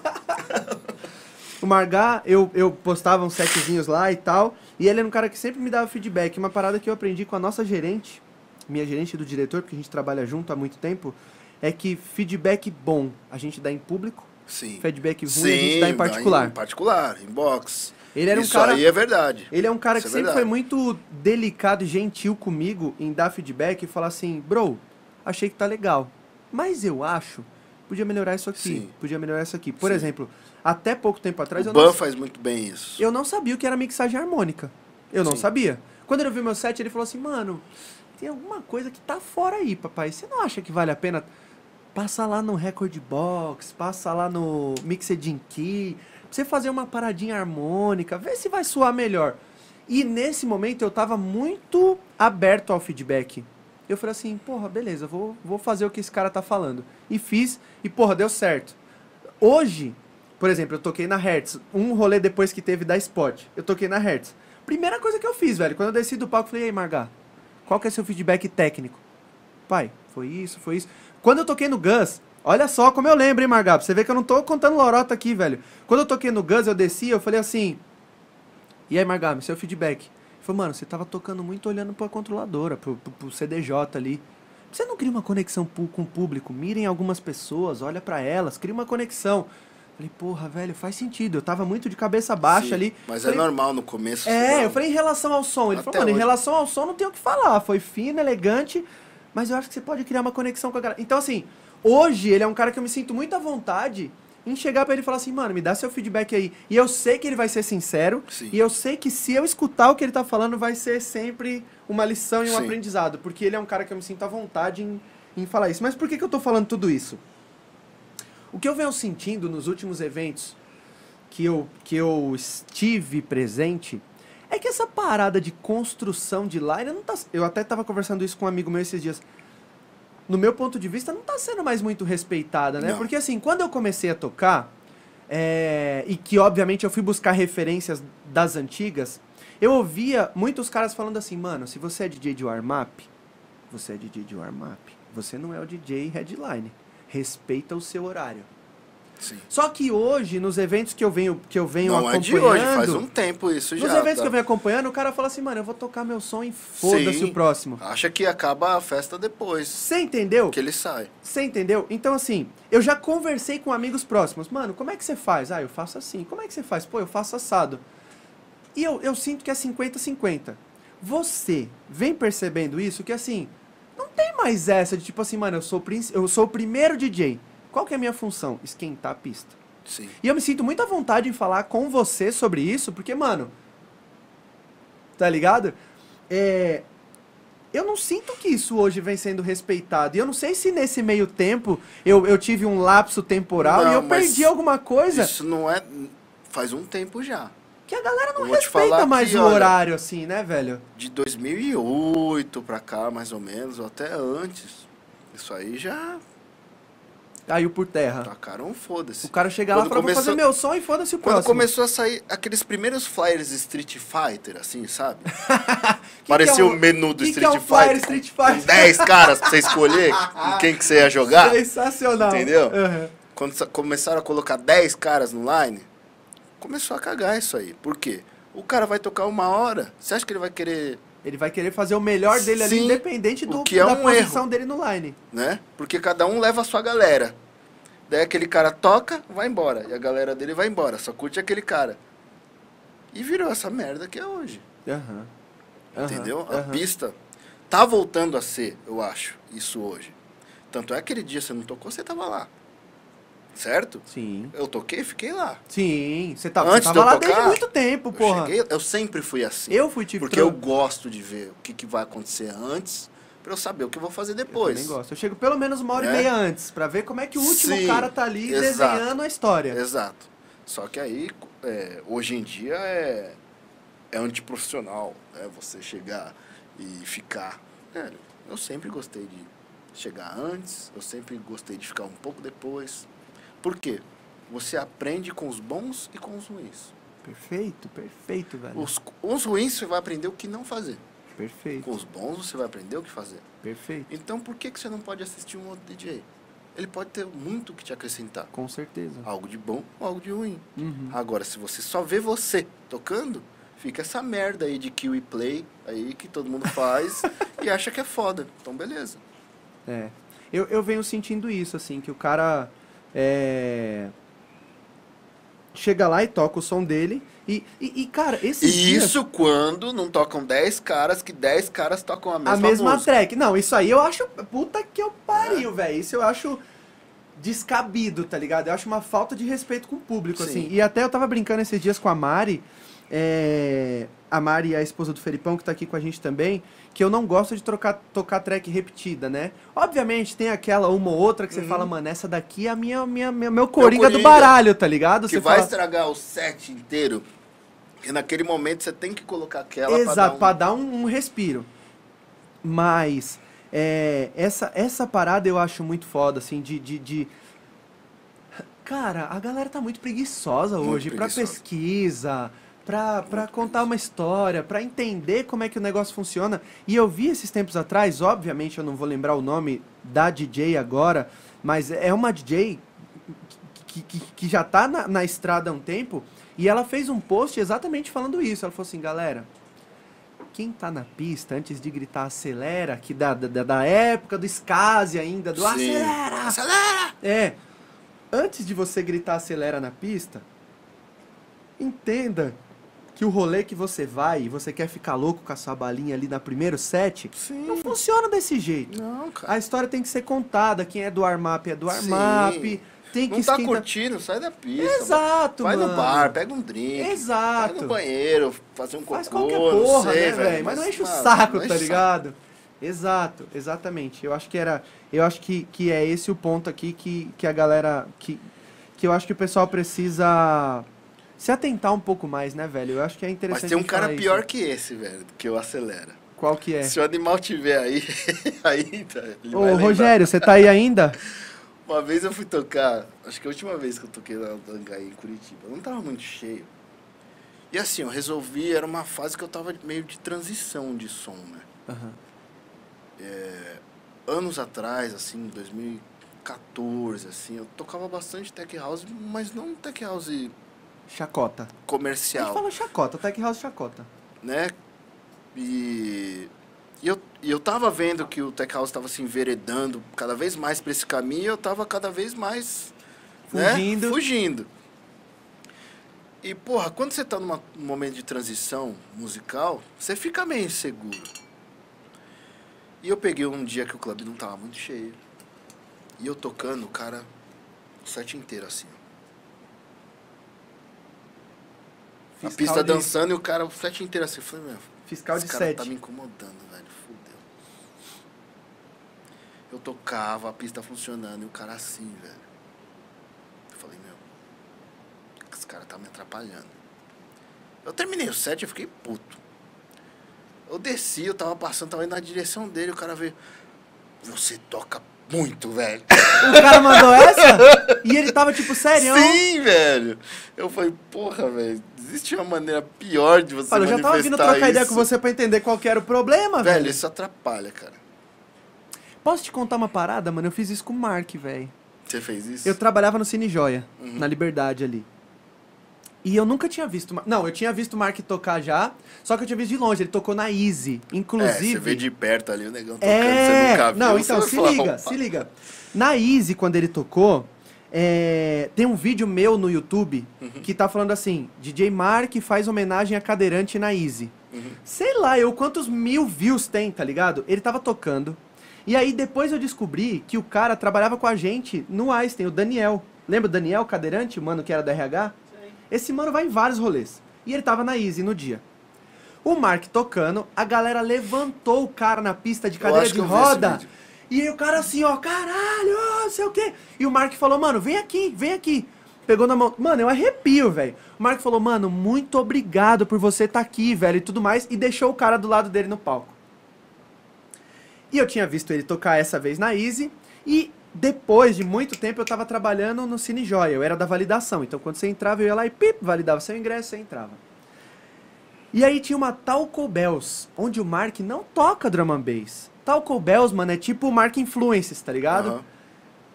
Aí eu falei assim, mano, esse filho da puta, hoje eu vou ter que ver esse cara tocar. E ele tava tocando, e juro por Deus, velho, é você aí, o Mark e eu aqui. Aham. E eu assim, ó. Porque, mano, o cara tocando é um bagulho surreal, tá ligado? A galera, todo mundo tava dançando, era, era uma festa que a galera jogava talco no chão, então pra Sim. você poder deslizar o pé ali no talco e tal, ficar... E eu assim, ó. E eu acho que ele se ligou, mano, porque teve uma hora que a esposa dele chegou perto dele e falou algum bagulho, ele olhou pro meu lado assim, ele deve ter falado, mano, isso aí deve estar muito doido, brisando, tá ligado? Deixa ele aí. Mas eu tava vendo o cara tocar de perto, porque era um bagulho surreal, tá ligado? Era um bagulho muito doido. Então, eu, eu, eu- aconteceu isso nesse dia. O. A, a dupla M-Ru, que é. Eu, não, Sim, eu sim, não- sim. nunca vou lembrar o nome deles, eu conheço como M-Ru. Eu conheci eles. É, ontem, Ontem. Ela falou aqui, ó. Falamos, conversamos disso ontem, GKD. Verdade. Da questão de respeitar a line e tudo mais, né? Tá vendo como não é uma percepção só minha, né? Então eu acho que as coisas de fato estão ficando meio bagunçadas. Você falou de troca de gênero. Uhum. Tem quanto tempo que você toca É, profissional? profissional? Profissional eu vou colocar desde 1992. 92, a gente tá 29 falando. anos. 29 anos. Quantas vezes você já trocou de. Não trocou de gênero, porque eu sei que você é um cara que, mano, brinca, sabe Aham. brincar, tá ligado? Mas por, por que, que, eu, tô- por que, que eu, eu quero chegar nessa pergunta? É, recentemente eu, eu troquei de gênero e não foi sexual, tô falando de música, né? Mas assim, é, como é que é pra você, um cara que toca há 20 anos, porque obviamente não dá pra você tocar o que você tocava no começo da sua carreira, por Sim. exemplo. De repente até dá. Algumas coisas sim. Exato, mas assim, como é que é pra você essa questão de trocar o gênero musical durante essa trajetória? Porque eu sinto que é uma parada que muita gente tem essa dificuldade, né? Ah, puta, sei lá, até um cara mesmo que tocava, ah, eu tocava tech house, mas puta, velho, eu tô vendo que a parada tá ficando muito chacoteira. Eu quero cair pro house. Como é que você encara essa parada, tá ligado? Como é que é, como é que você faz essa transição? Eu sempre toquei do house ao techno. Nunca foi. Nunca gostei de ser um DJ ou só de house. Tem um rótulo. É, ou só de techno, ou só de tech house. Então, mesmo quando eu tocava mais tech house, se você prestar bem atenção, você vai ver que em alguns períodos ali o set era mais techno. Aham. Ou em alguns períodos o set era mais house. Aham. Então, eu sempre tive essa característica, desde sempre. E tá tudo certo para algumas pessoas que conseguem fazer isso muito bem. Sair da zona de conforto. Por exemplo, vou dar vou colocar aqui o Vitor Ruiz. Uma época, ele tinha o live lá com a Anne, dando super certo. Ele teve culhão de falar: quero mudar. E quero fazer uma parada que eu acredito, ou talvez a pessoa vai amadurecendo Aham. e os gostos vão mudando. É. Isso, é- isso é normal acontecer. É que Música é o que? É sentimento, aquele momento que você está passando. Nós não somos Então, as mesmas pessoas de um ano Lógico atrás. que não. Então isso é natural. Eu não vejo problema nenhum. O que eu vejo problema é o quê? Os caras que eram puta babeiro, que metiam o pau no som um tempo atrás e hoje tá fazendo a mesma coisa que eu. Quem não sabe o que é Entendeu? babeiro? O que, que é babeiro? Entendeu? É super comercial. E tipo, O cara que só toca os top É, 10 ali. A é. babinha. ultra mega. E nada contra o comercial, acho o comercial super importante. Eu também acho. Ele é serve uma de porta de porta entrada. de entrada. Eu acho fundamental, não é um problema. Né? Eu acho um problema a falta de respeito. Isso eu acho um problema. E você falar mal hoje e amanhã você tá fazendo a mesma coisa que eu. E Aham. sempre com aquele pé comercial, porque sua influência é diferente da minha. Exato. Né? E tá tudo certo. O- por exemplo, o Gabi soube fazer isso muito bem também. Então, acho que tá tudo certo desde que a pessoa se sinta confortável e saiba fazer. E não seja alguém que vai lá e meteu o pau antes e vai lá e depois está fazendo. Passa um ano, o cara tá fazendo igual. Porque é conveniente. Que nem encontrei um cara na academia esses tempos aí que o cara, velho, comprava capa de revista lá com, com o nome dele, fazia EDM. Aí falou, ah não, agora eu tô fazendo uns techno, tipo o Art Bat, você conhece? Caraca, velho. Logo pra quem, né, velho? Você entendeu? Aham. Isso eu acho errado. Aham. Não se o cara. Não tem problema dele ter começado no EDM e foi amadurecendo e caiu lá. O oportunismo. O oportunismo. Pra onde a onda me levar. Aham. Certo? Uhum. Pra mim hoje seria muito mais fácil eu ficar em Tech House. Mesmo mais underground. Muito mais fácil. Mas não é hoje o som que faz, que está fazendo na minha cabeça. E está tudo certo em quem está nesse som. Está tudo certo também. Porque a música é cíclica, ela vai e volta. Aham. Eu acho errado se essa bandeira aqui no Brasil, de cada hora ser um gênero que presta. E o resto não serve de mais nada. É, Essa é uma cagada. exatamente. Você entendeu? Eu acho que não precisa ter uma noite de cada coisa, cara. Eu sinto falta de um festival como tinha antes, de vários gêneros na mesma noite. Vários artistas importantes daquele gênero. Não ficava cansativo. Hoje você, vou voltar no mesmo assunto, você ouve 10 DJs no mesmo line tocando a mesma coisa. E às vezes até a mesma música, Sim. né?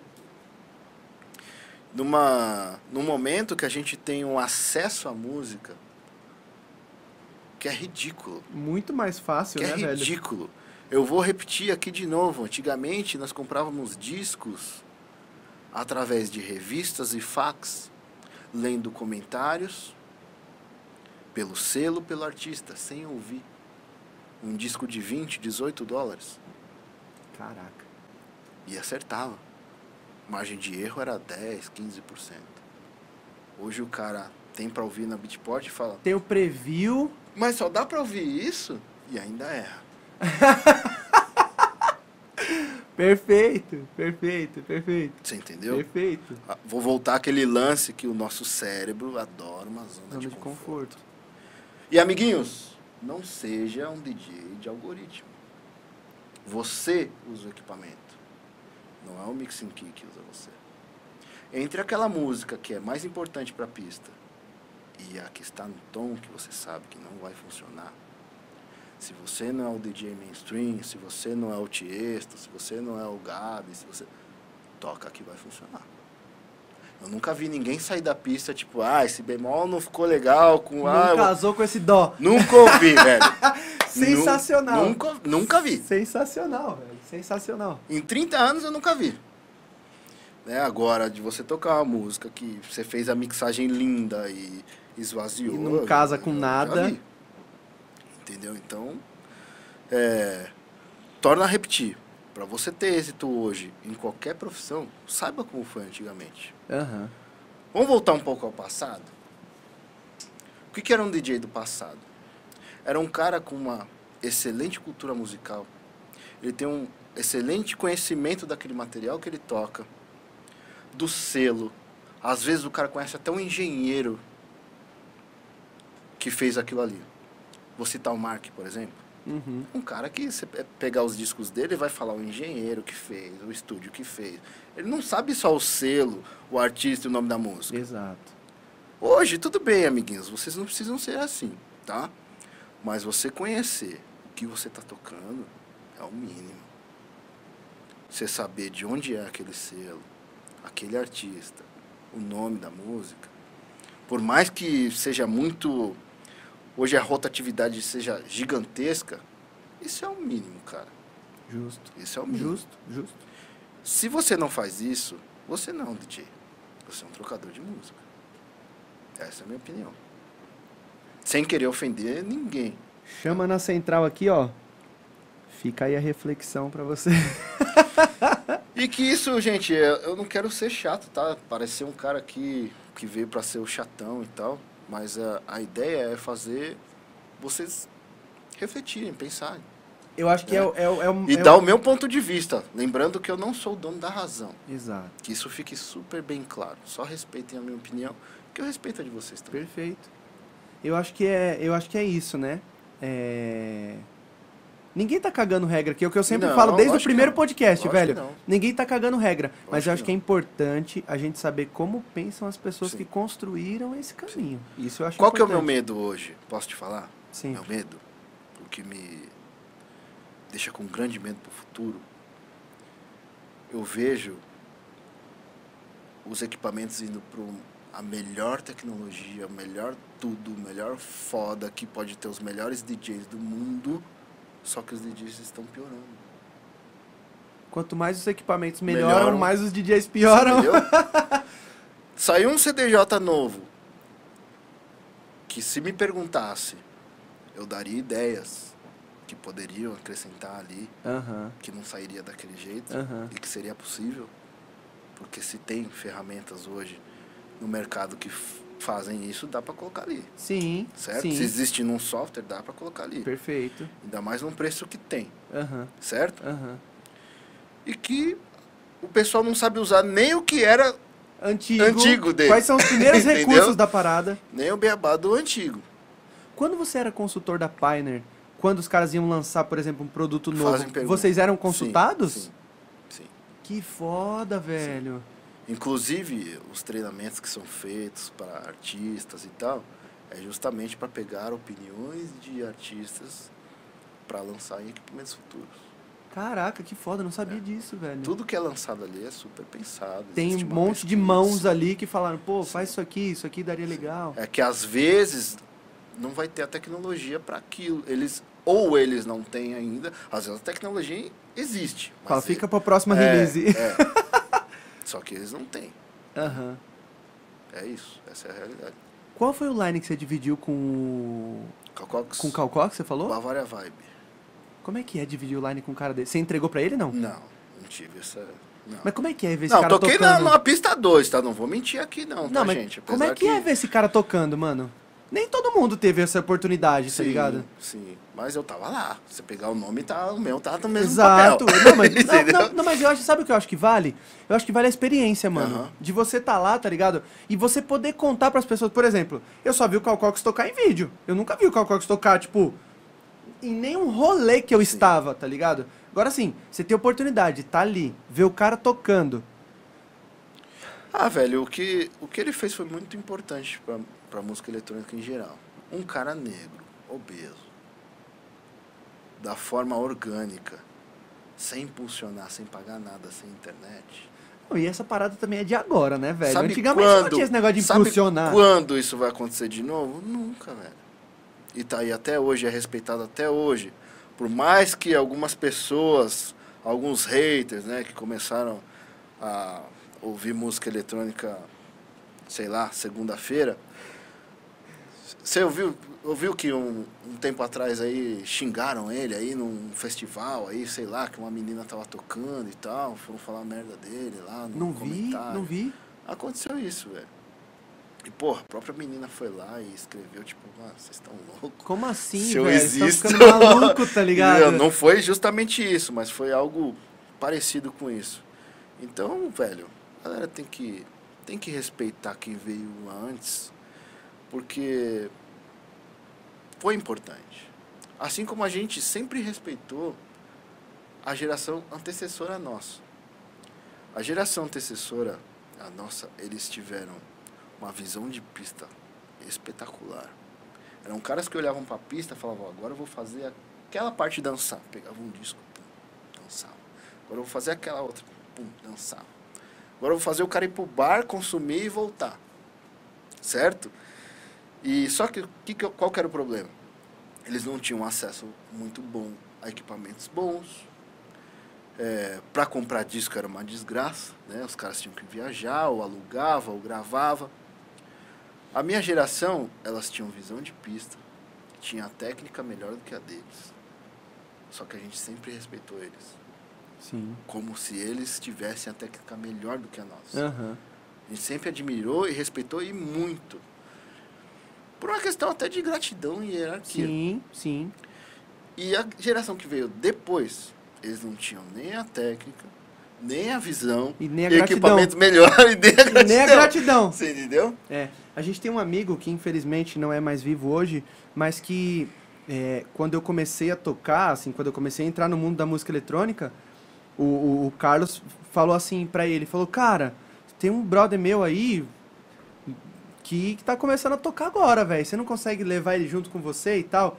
E aí ele me levou pra tocar na antiga Bug Disco. Não sei se você já ouviu falar Bug Disco, eu ficava aqui na Vila Olímpia. Era Lembro, uma casa só de flashback. Flashback, flash dance, enfim.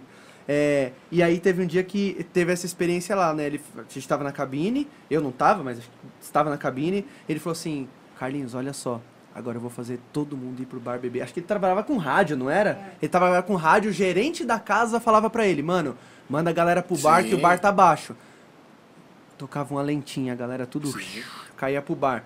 Falou, ó, agora o bar já tá cheio, mano, pode voltar a galera pra pista. Ele subia a pista de novo e a galera toda voltava pra pista. Eu acho que é sobre isso que a gente tá Sim, falando, tá ligado? sim. Não tem mais isso hoje. E talvez, assim, nem precise. Sim, mas eu mudou, acho que saber como é essa questão da leitura de Sim. pista, eu acho um bagulho muito foda, tá ligado? É, é- é uma das preocupações que eu tenho muito quando eu tô tocando, assim, de tipo, puta, soltei essa. E a reação da galera? Pô, essa daqui não deu muito bom, então a próxima tem que vir mais. Ao mesmo tempo, você não pode ser um cagão, achar que você só tem que tocar hit. Exato. Porque aí você não coloca nada de novo. Cadê a sua identidade na parada, né? E, e- e o problema não tá você tocar pop. Ah, ele toca pop. Não.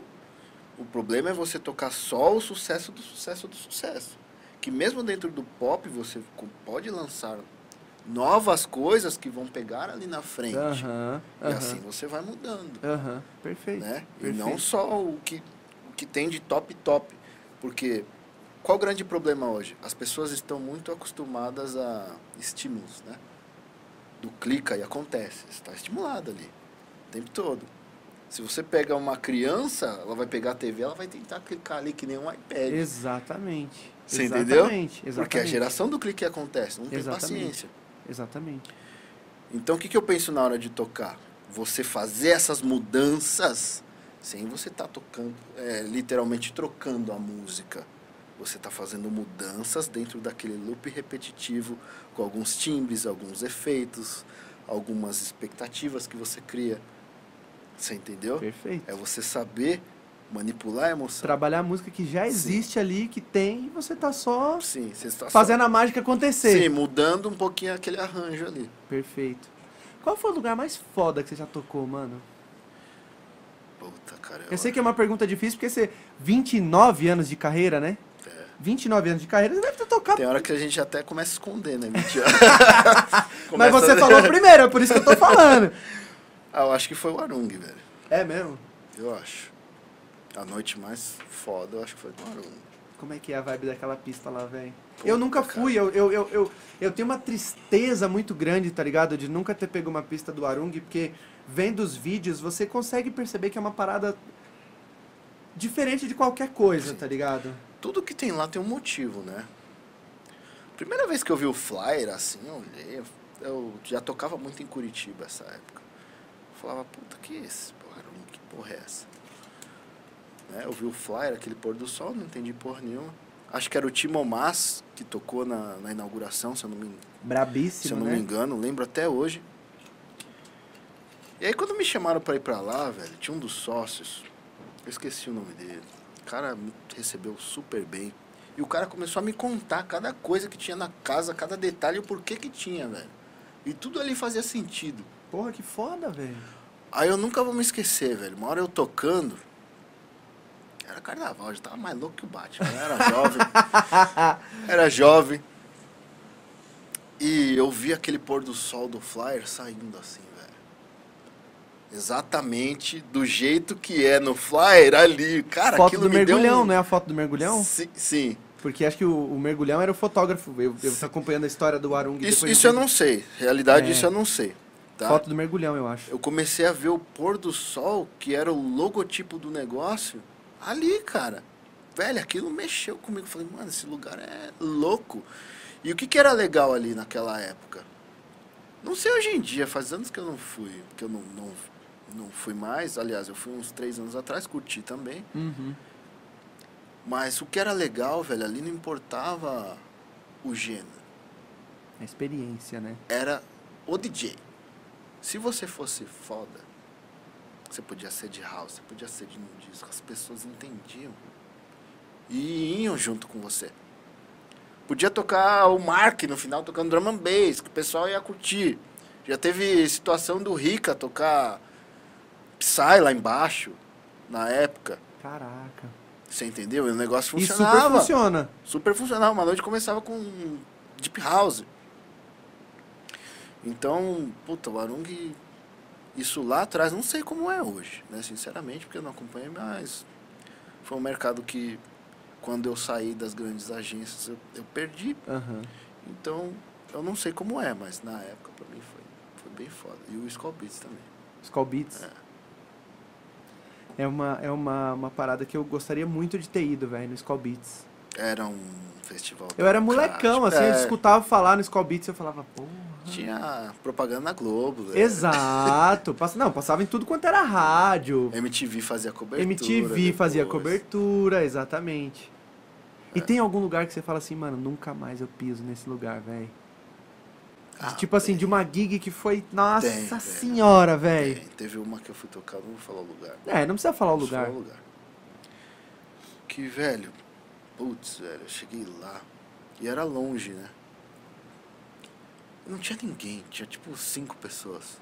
Caraca. Eu lembrei do Guedes, né? O final do Guedes. Foi uma vez preto, fui tocar num lugar que tava tão vazio que em vez de falar boa noite no microfone, eu chegava e falava boa noite, boa noite. Boa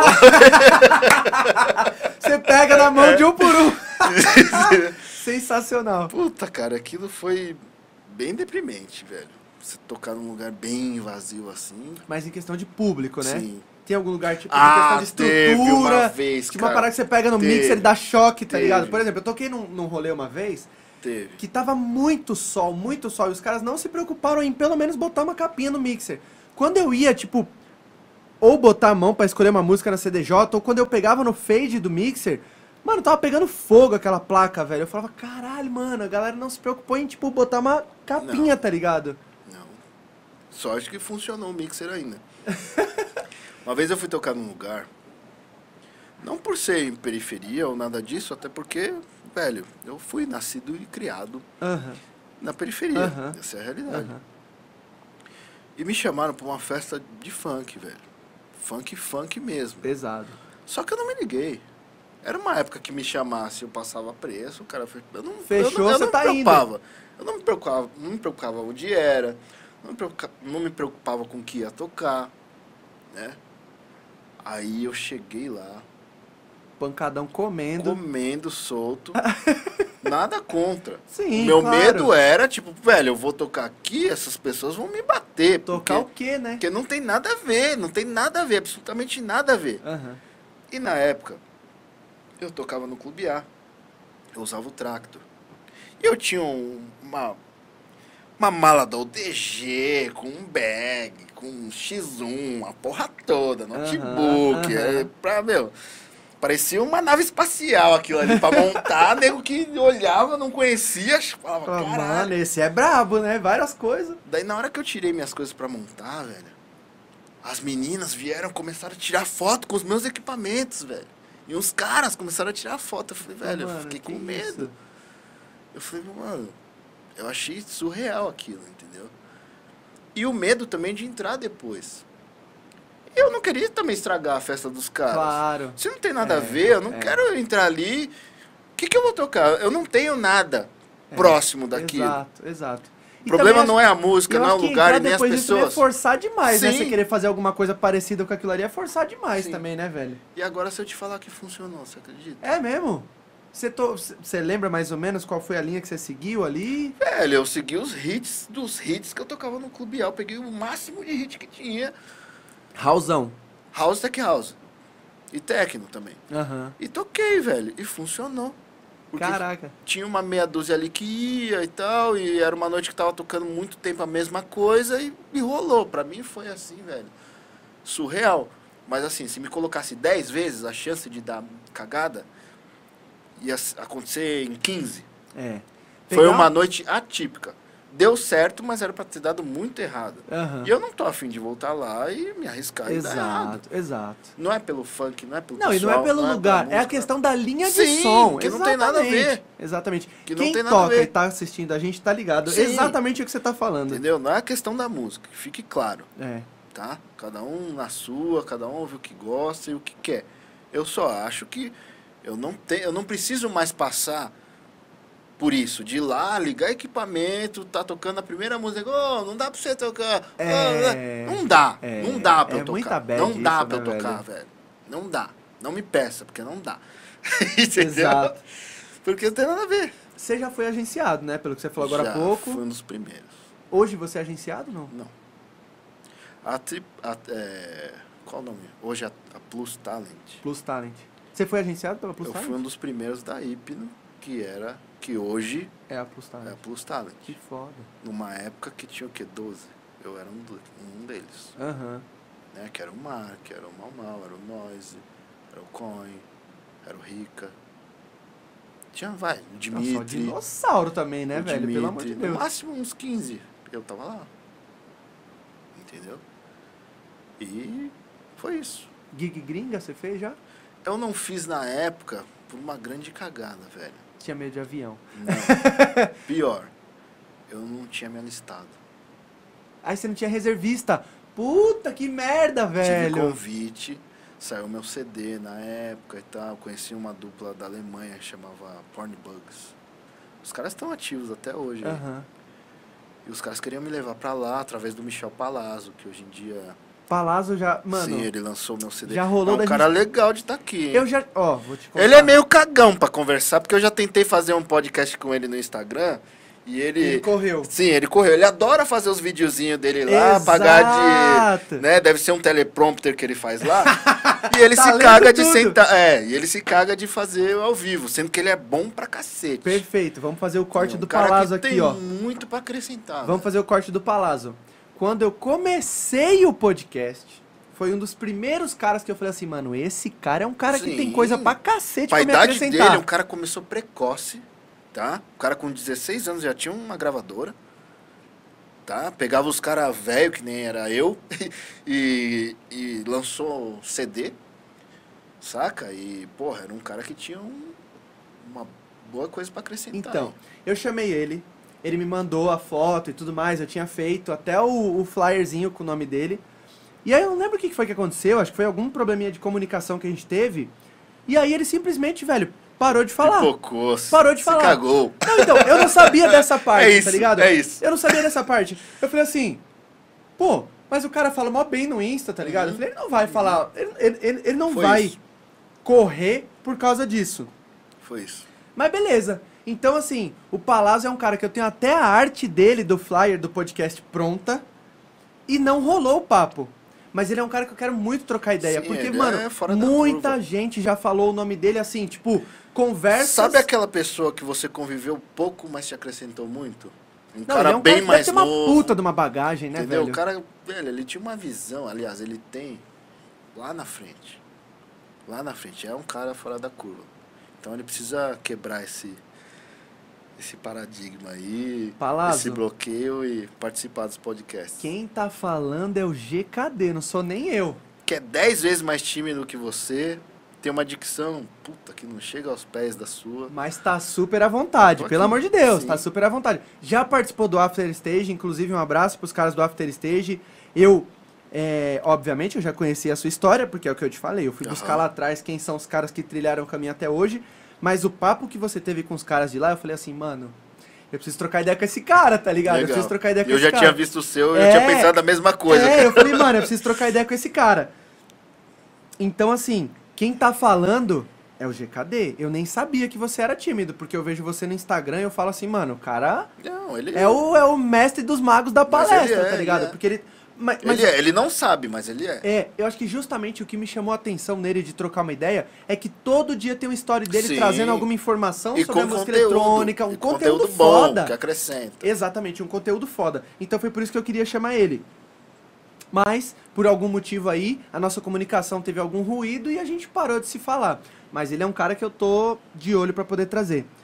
O, o Rogério Animal colocou aqui, ó. Porn Bugs tocou na minha festa. Sven mais Sven são demais. Sim, os caras são foda. Os Exato. são. O Felipão falou aqui, ó. Sasha e Digweed no Skull Beats. Memorável. Época Foda boa demais. Pica também. O Camarão, provavelmente é o Camarão, né? Acho que a Neva essa hora deve estar tocando. Tem uma galera lá de Curitiba que faz um podcast que chama Time to Talk. Acho que eu já ouvi falar. É, eles são muito fodas. Provavelmente você já ouviu falar Sim. porque a gente se fala Se muito eu não ali. me engano, o Animal participou, se eu não me engano. Posso estar falando uma bobagem. É, eles estão dando, eles estão dando uma visibilidade pra uma galera mais nova na cena Aham. de Curitiba, Aham. mas é um- são os caras que estão fazendo um trampo muito foda lá. É, e aí ele colocou aqui, ó, experiência muito boa o Arung, é o que você tava falando, Sim. né? É, Capriati lá e curtiu muito. O Rogério Animal falou, ops, Timo Mas, que é o que você tava falando do Sim. Timo Mas e tal. Cadê? Sim, foi o ótimo, é, foi, o, foi o Timo Mas que quase caiu, fazia nheque nheque. Ah, é acho verdade. ele quase tava balançando- Isso é verdade, isso é verdade. Eu até, tinha até esquecido desse detalhe. A Thalita, minha esposa, tá falando assim, gente, que chique, vinho. Isso que eu nem sei se ela viu o queijo aqui, ó. Eu não sei se o GKD tá com vergonha ou se a gente não teve tempo de abrir ainda, mas ó, Não teve tempo ainda. tem queijinho aqui pra ele. Eu comprei três queijos diferentes pra dar uma limpada no paladar, Eu porque me a gente sabe, né? Prestigiado. É lógico, né? Porra, todo convidado nosso aqui é especial. O, dire- o diretor falou assim: Nossa, nunca teve isso aqui. Nossa, nunca teve. Ó, o cara me colocou numa puta saia justa, velho. Eu me senti Eu o falei, cara. como assim, velho? Todo convidado que vem aqui é especial. Como é que você fala isso que nunca teve isso aqui? Então, Tão fino, tão fino assim, né? Continua me, tal. colo continua me colocando em saia justa. Mas eu trouxe um queijinho aqui, porque a gente sabe que o vinho harmoniza muito bem com queijo. Aham. Tem também aqui umas torradinhas. Fica à vontade, velho. A hora que Não, você quiser abrir qualquer coisa aqui pra pegar. E eu falei que eu ia deixar escondido, mas agora eu vou ter que falar, né? Tem uma barrinha de chocolate no fundo aqui. Não, essa eu passo. Mas eu tô ligado que você é um cara fitness. E aí eu falei, eu vou deixar escondido, porque se o personal dele estiver assistindo, ele não vai ver esse chocolate escondido aqui no fundo. Mas se de repente em algum momento a gente precisar comer o chocolatinho, ele tá à disposição aqui. Deixa eu ver o que, que a galera tá falando aqui do nosso papo. É... Cadê? Um. É. É. Cadê? Porém, o mais difícil é começar. O Lucas Sartori falou isso lá atrás, que estava falando que o mais difícil é começar. Ah, sempre é, né? Pra você viver de música, é, começar é difícil mesmo, gente. Não só começar, você continuar, você se manter, sempre vai ser difícil. E principalmente se você não se entrega 100%. Se você é daqueles que fica achando que o seu melhor vai vir no melhor equipamento, ou no melhor instrutor, ou no melhor não sei o quê, e não com aquilo que você tem, realmente sempre vai ser difícil. É. Eu falo uma parada aqui, cara, que é engraçada, que eu vivi. Quando eu comecei a tocar, música eletrônica especificamente, não open format que toca de tudo, Aham.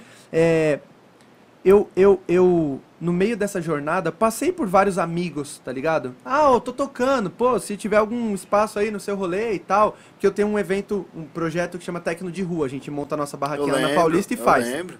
Inclusive, fica Sim. o convite aqui pra Demorou, quando tudo estiver vamos. normal pra você tocar com a Eu gente lá. rua também.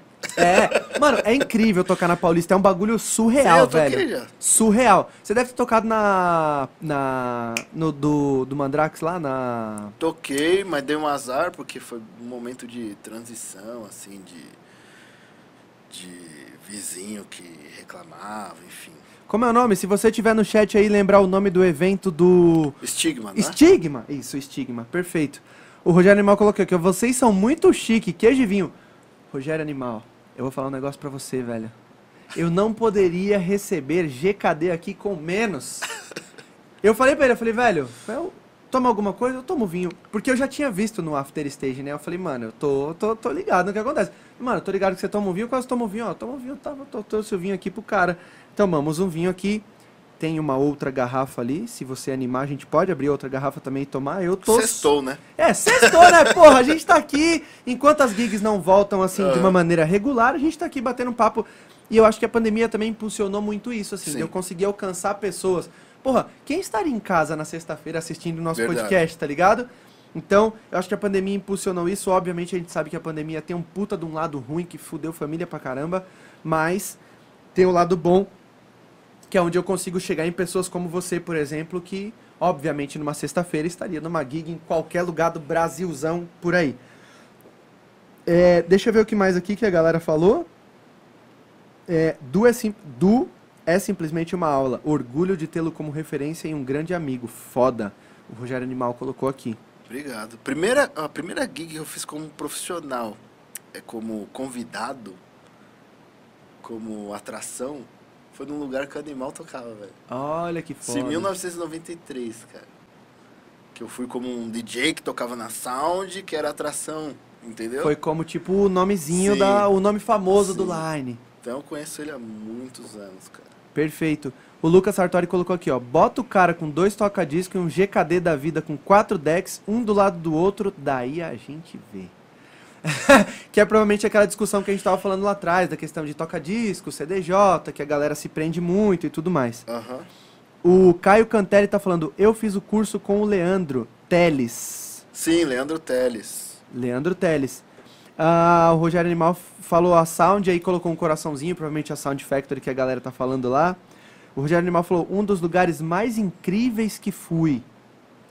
Perfeito, Rogério. Galera do M-Rules, eu não sei se vocês estão ainda, mas se vocês estiverem, um forte abraço, tá bom? Muito obrigado pela companhia de vocês. É, o M-Ru, provavelmente vocês escreveram uma mensagem aqui que o chat do YouTube tem ali as suas restrições e aí bloqueou, eu não consegui ver. O Margá, dois feras, tamo junto, Margá, é isso, obrigado, papai. Valeu pela sua presença aí e o mestre falou de você, eu vou falar o quê, né, mano? É, aí a galera, do, o- a dupla M-Ru falou da questão que vocês estavam falando, da questão de respeito de horário de line e tudo Gostei mais. de conhecê-los também, super interessados. Eles em- são em demais, aprender coisas mano. novas, inclusive dei ideias pra eles, porque eles tocam em dois, né? Aham. E assim, eles pensam em fazer uma coisa Séria. que consiga os dois tá, ao mesmo tempo fazer. Acho que essa é a grande dificuldade de quando você toca em dois, né, em Aham, dupla. Aham. E muita gente às vezes não entende os equipamentos da Pioneer. Esse mixer que saiu, DJMV 10, pra quem toca em dupla, ele é sensacional, velho. Tem 10 canais, né, mano? Um mixer. Não, ele tem oito. Oito, oito Tem canais. Caralho, um Ele mixer com oito. oito canais, velho. Imagina você poder.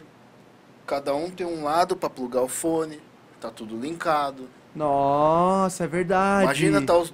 Quando vai tocar em dupla, tem que pôr o adaptadorzinho, vai um pra lá, ou troca de fone, ou põe um adaptador pra cada um ter o seu, né? Imagine eles com. Vai, com. Quatro CDJs linkados. Enquanto um toca, o outro tá soltando umas bases por baixo. ali Enquanto tal. um toca, o outro tá colocando uns timbres, tá soltando uma capela. Então dá um lance de possibilidade muito grande. Perfeito, Isso com quatro CDJs. perfeito. Imagine se é uma coisa mais que o cara quer, queira usar outros instrumentos, um synth, uma bateria eletrônica. Caraca, aí o negócio vai pra Porra, outro nível, velho. né, velho? Você entendeu? Vai pra outro então o nível. problema tá no sync. Exatamente. Você entendeu? Exatamente. Então é isso, cara. É. Cadê? O, o Rogério Animal, provavelmente em algum momento estava contando ali, ele colocou lá, vem bomba, e colocou esse dia foi hilário. Acho que alguma história que você contou lá. Qual? O Rogério Animal falou, em algum momento que a gente tava falando alguma história aqui, ele falou, esse dia foi hilário. Puta, eu não vou saber qual foi. Rogério ah, Animal, tá, o dia que eu toquei lá, acho. Que eu toquei pela É. primeira vez. Rogério Animal, se você lembrar aí, manda pra gente, tá bom? O FM, salve FM, meu parceiro de deck lá na. Meu parceiro de line no rolê do Angus. Mandou uma sonzeira absurda, né, papai? É isso, obrigado, tamo junto pela companhia, viu? É, o Rogério Animal colocou aqui, esses muda de cascata, é muda de casaca é foda. Falando da questão dos gêneros, tá ligado? ah, eu sei lá, velho. Eu acho que. Eu acho que tudo bem. É, desde que Desde- tenha uma coerência, tudo bem. Perfeito. É, o, a galera da Time to Talk colocou aqui ideia construtiva. Como é que você tá de tempo, cara? A gente, é 9 e meia agora.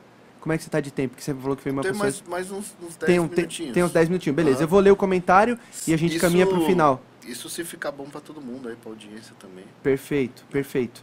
É... Posso te pedir um favor? Você consegue alcançar outra garrafinha de vinho lá pra gente terminar bonito? Pra gente terminar bonito? Pode ser?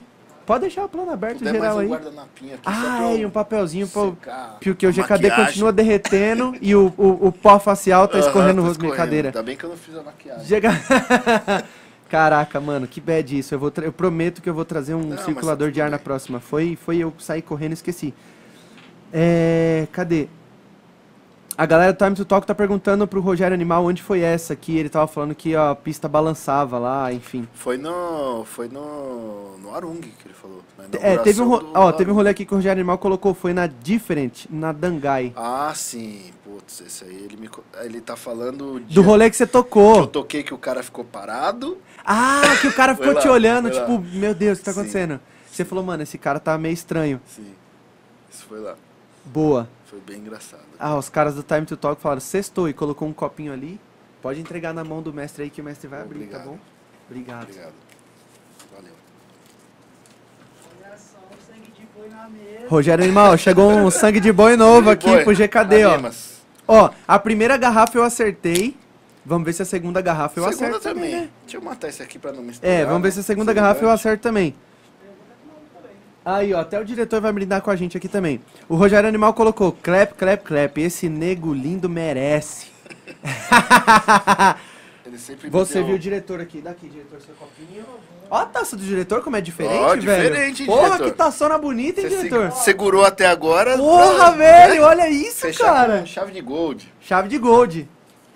Que ele vai em casa e leva sangue de boi, né, cara? Ah, tá. Eu entendi a sua indignação. Mas eu, eu posso te contar uma parada? A qualidade aqui da. É, ó, a taça do diretor tem que ser assim. Diretor, quer comer um queijinho? Já, mano, a gente tá caminhando pro final. Quer comer um queijinho? Qual que é o queijo que você... Qual que é o queijo que você quer comer, Gê? Cadê? Fala aí. Eu, sinceramente, Vamos aproveitar, eu não sou muito mano. do queijo, mas. Pra dar uma limpa... Ó, esse último do seu ladinho aí é o tal do gorgonzola. Ele é, ele é bom pra limpar paladar, porque ele limpa real, assim, tá Pode ligado? ser ele, pode Vamos ser. abrir ele? Vamos Posso abrir. brindar com vocês aí? Deve. Pô, aparece aqui, mano. Virginiano, Não, chato por favor, aparece aqui. Eu falo tanto do diretor, velho. Ô, Saúde, diretor, Obrigado, porra. diretor. Fazer essa porra toda funcionar, a gente conseguir. Rapaz, esse aqui, ele é mais amar... Não amarguinho, ele é menos doce, mas É, ele desce... Você é apreciador de vinho, velho? Você Eu curte velho. um, Eu gosto. um, um negocinho diferente, assim? Eu não sou daqueles que faz o. conhece todas as uvas. Eu já fui em vinícola. Tive a oportunidade de ir ao Chile conhecer algumas. Mas, assim, eles vão ensinando lá. eu Já esqueci Ah, tudo. é, cheguei, eu quero beber, cheguei né, velho? cansado, virado, Eu com quero uma olheira. beber, velho, porra! Entendeu? Mas eu gosto de vinho. É a bebida que eu mais gosto hoje. A parte ruim é o sono que dá depois em alguns momentos. É verdade, tem, som, tem vinho que derruba, né, Sim, cara? Que dá um sono de verdade. Tem vinho que derruba. Nós vamos comer um queijinho aqui pra limpar o paladar. Deixa eu continuar lendo aqui as perguntas da galera. É, A galera do MRU falou: abraço, vocês estão fazendo muito pela cena. Eu acho que essa é a ideia, né? É, como eu falei pra você, assim, obviamente você já fez muito pela cena e ainda vai fazer muito, né, velho? Porque eu nem sei se essa é a parada de cortar, mas enfim, eu vou cortar com a essa. gente tenta. É, a for, a gente, gente tenta. você já fez muito pela cena, mas eu acho que é importante a gente sempre falar de quem fez a história, de quem faz a história e pra onde leva tudo isso, porque é o que eu falei no começo, né? Eu quero o legado que eu quero deixar desse Sim. projeto é que as pessoas daqui a 10 anos abram esse podcast e saibam quem é o GKD, quem é Eu acho que o Enfim. mais importante é a gente saber é, qual o legado que a gente quer deixar. Exato. Eu, exato. eu fiquei muito mal um período que eu não sabia. Né? Hoje eu sei. O legado que eu quero deixar é, eu quero ensinar o maior número de pessoas a ter uma técnica melhor, se eu conseguir, e mostrar minha arte para o maior número de pessoas que eu conseguir. Não importa que seja um lugar ultra mega top ou que seja meia boca, mas desde que aquelas pessoas estão ali por causa da arte e não por causa de qualquer coisa. Perfeito. Se eu hoje não tivesse aqui amanhã, velho, eu estaria bem feliz assim, acho que porque se você pegar lá de trás, eu consegui fazer muita coisa com os recursos que eu tive até que eu cheguei longe demais, velho. Longe demais. E, e fico muito feliz. Às vezes a gente fica assim meio triste, meio decepcionado pelo momento, pelo mercado. Mas olha de onde você saiu. Olha como você começou e como você está agora. Olha onde você chegou. É. E não se compare ao outro. Eu acho que essa E reflexão não é entre na brisa válida. do Instagram. Que nem sempre aquilo que está lá é o real.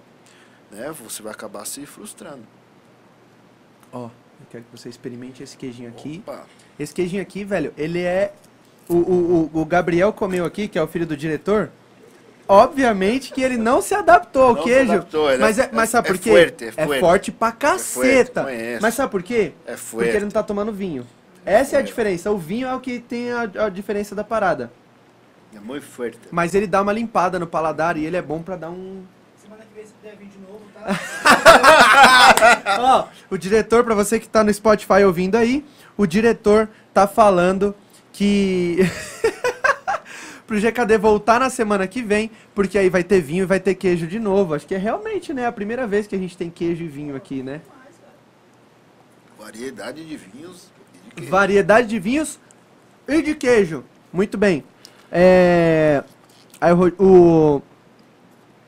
o pessoal do MRU tá falando aqui, ó, quatro decks demais. Estamos nos aperfeiçoando para sempre trazer algo a mais. E lembrando também que às vezes é muito fácil da gente falar que as pessoas poderiam tocar com quatro decks, mas às vezes a gente tem que lembrar que o acesso Não é para qualquer não um. é para qualquer um. Perfeito, né? perfeito. Então, às vezes o que precisa ter, a pessoa ter um treinamento muito bom, dele ter um Deixa, equipamento... deixa o plano aberto aqui, põe no plano aberto pro diretor aparecer, roubando queijo aqui, ó. Olha o diretor, olha o diretor. De às vezes ela tem um equipamento inferior, mas que dê aqueles recursos que ela sinta a segurança de reproduzir aquilo num equipamento top profissional. Perfeito. Eu acho que é isso. E, e realmente o que você tá falando, cara, faz sentido, porque assim, nem todo mundo tem quatro Não, decks de um, de um Pioneer Lógico que 2000 não. poder tocar e aperfeiçoar Lógico a técnica, mas eu acho que tendo a intenção... Eu sou muito grato à Ban na época por causa disso, porque eu, eu tive essa oportunidade e eu usava isso. Né? Às vezes a pessoa tem lá, tem, mas não usa. Só vai lá para trabalhar e vai embora. Então quem tiver acesso, cara, isso aí é. Aproveita, né? Aproveita. Aproveita. E se o cara não tiver acesso e quiser treinar no estúdio do GKD, arroba GKDBR. Você tem quantos decks lá? Quatro, dois? Lá eu consigo colocar até quatro. Dá pra colocar até quatro Sim, decks. Eu tenho uma XDJ XZ, que é aquela mais nova, e Aham. tem também dois CDJs 2900, ou 2000 Nexus 2. Tem o Mixer DJM 900 Nexus 2 também. E tem dois samplers DJS 1000. Então, Se você quiser aprender com o melhor nos melhores equipamentos, arroba GKDBR. não vou falar o melhor porque isso é Dos melhores, vai. ponto de dos vista. Melhores, dos né? melhores. Tem muita gente boa no mercado melhores. também. Sim, sim. né? Isso é, é muito relativo. Né? Nem sempre, às vezes, você vai se dar bem com outra pessoa, ou aquela outra. Ou métodos Sim, de aprendizagem, né? sim. Porque as pessoas ensinam diferente Sim. também, né? Tem essa. Sim. A Thalita colocou aqui, ó, Gabriel só nos bastidores. Amor, ele comeu queijo aqui e ele torceu até o bico, porque esse queijo de fato é amargo, né? Pra quem tá tomando vinho é bom, porque dá uma limpada no paladar. Agora, quem tá tomando suco de laranja, comer um pedaço desse queijo aqui, de fato é um negócio pesado. Ó, o Rogério Animal, que chique, por trás da cena tem vinho. Rogério Animal, quando você vir pra São Paulo, eu vou perguntar o que você quiser tomar. E se você quiser tomar vinho também, a gente vai tomar vinho também, não é isso? E aí já fica o convite aqui, se você quiser vir aqui pra matar a saudade do amigo, enfim, Sempre, bater um aí papo, é um amigo queridíssimo. você é sempre bem-vindo aqui, tá bom? É... o Camarão tá falando aqui, ó. Joe, aulas de culinária. Velho, eu só tô cortando, mano. Só isso que eu tô fazendo. Só Só, cortando. só tô cortando, velho. Quer que abre um outro? Quer que abre um outro aqui, Gabriel? Eu vou abrir o outro pro Gabriel experimentar. Você quer o gruyère? Não, esse é o brie. Você quer o queijo brie ou você quer o gouda?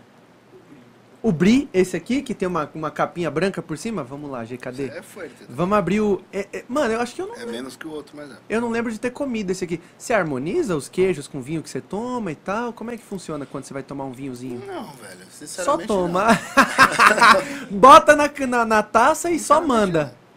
Beleza, pra você que tá no Spotify agora, eu tô abrindo o queijo brie pro, pro diretor Mirim comer, pra gente ver se ele para de torcer o bico, porque quando ele comeu o primeiro aqui do... Dá um polenguinho pro É, diretor dá um ele ficar polenguinho, dá um polenguinho, dá um polenguinho, dá um Ele polenguinho. Vai ficar feliz pra caramba. Dá, Dá um polenguinho pro filho do diretor que ele vai colher de ficar feliz. requeijão, que ele vai ficar Deixa eu cortar. feliz pra caramba. Deixa eu cortar esse aqui, que esse aqui é diferente. Pera aí, vamos lá.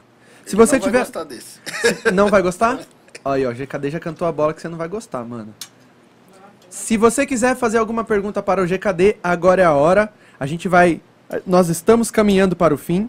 Eu matei muita minha curiosidade sobre conhecer a história desse cara, foi o que eu falei pra ele. Quando eu ouvi o nome dele a primeira vez foi na rádio e estar à frente desse cara hoje, estar de frente com esse cara hoje, trocando uma ideia com ele, é uma parada pra mim assim surreal, né?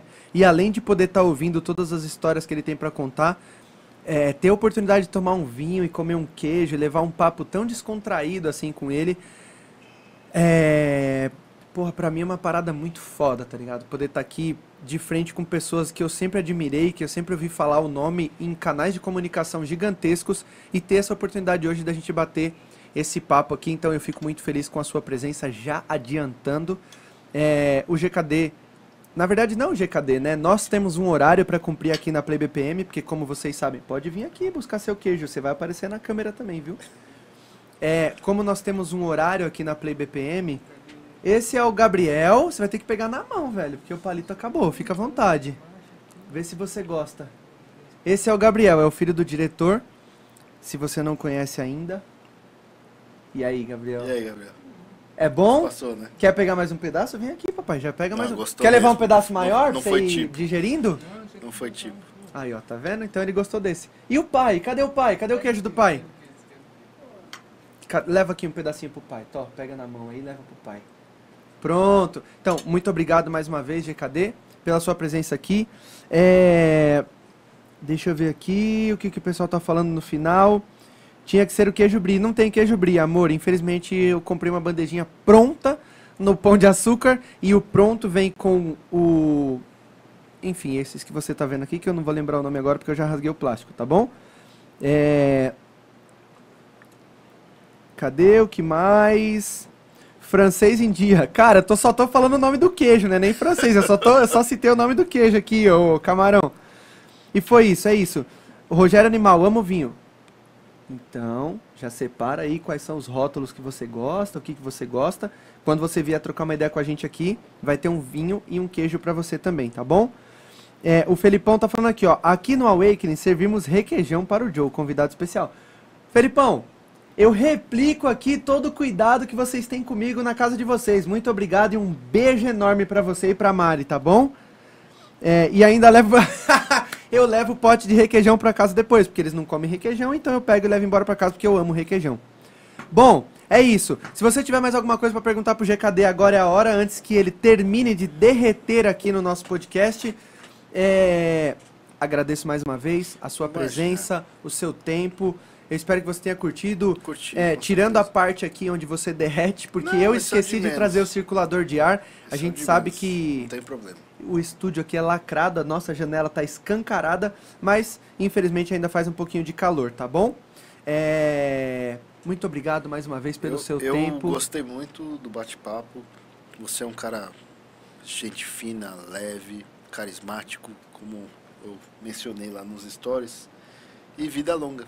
Vida longa. Porque eu acho muito legal. Pra nós. Continue trazendo gente da antiga, gente da nova, Eu acho que é importante. gente que tenha que acrescentar que é bem importante. E que vai deixar um legado também pra quem vem daqui 5, 10 anos, pro cara saber quem era o GKD, quem são as pessoas que passam por aqui, quem é o Julião. Sim. Logo, logo o Julião vai sentar aqui comigo também, já, já convidei ele.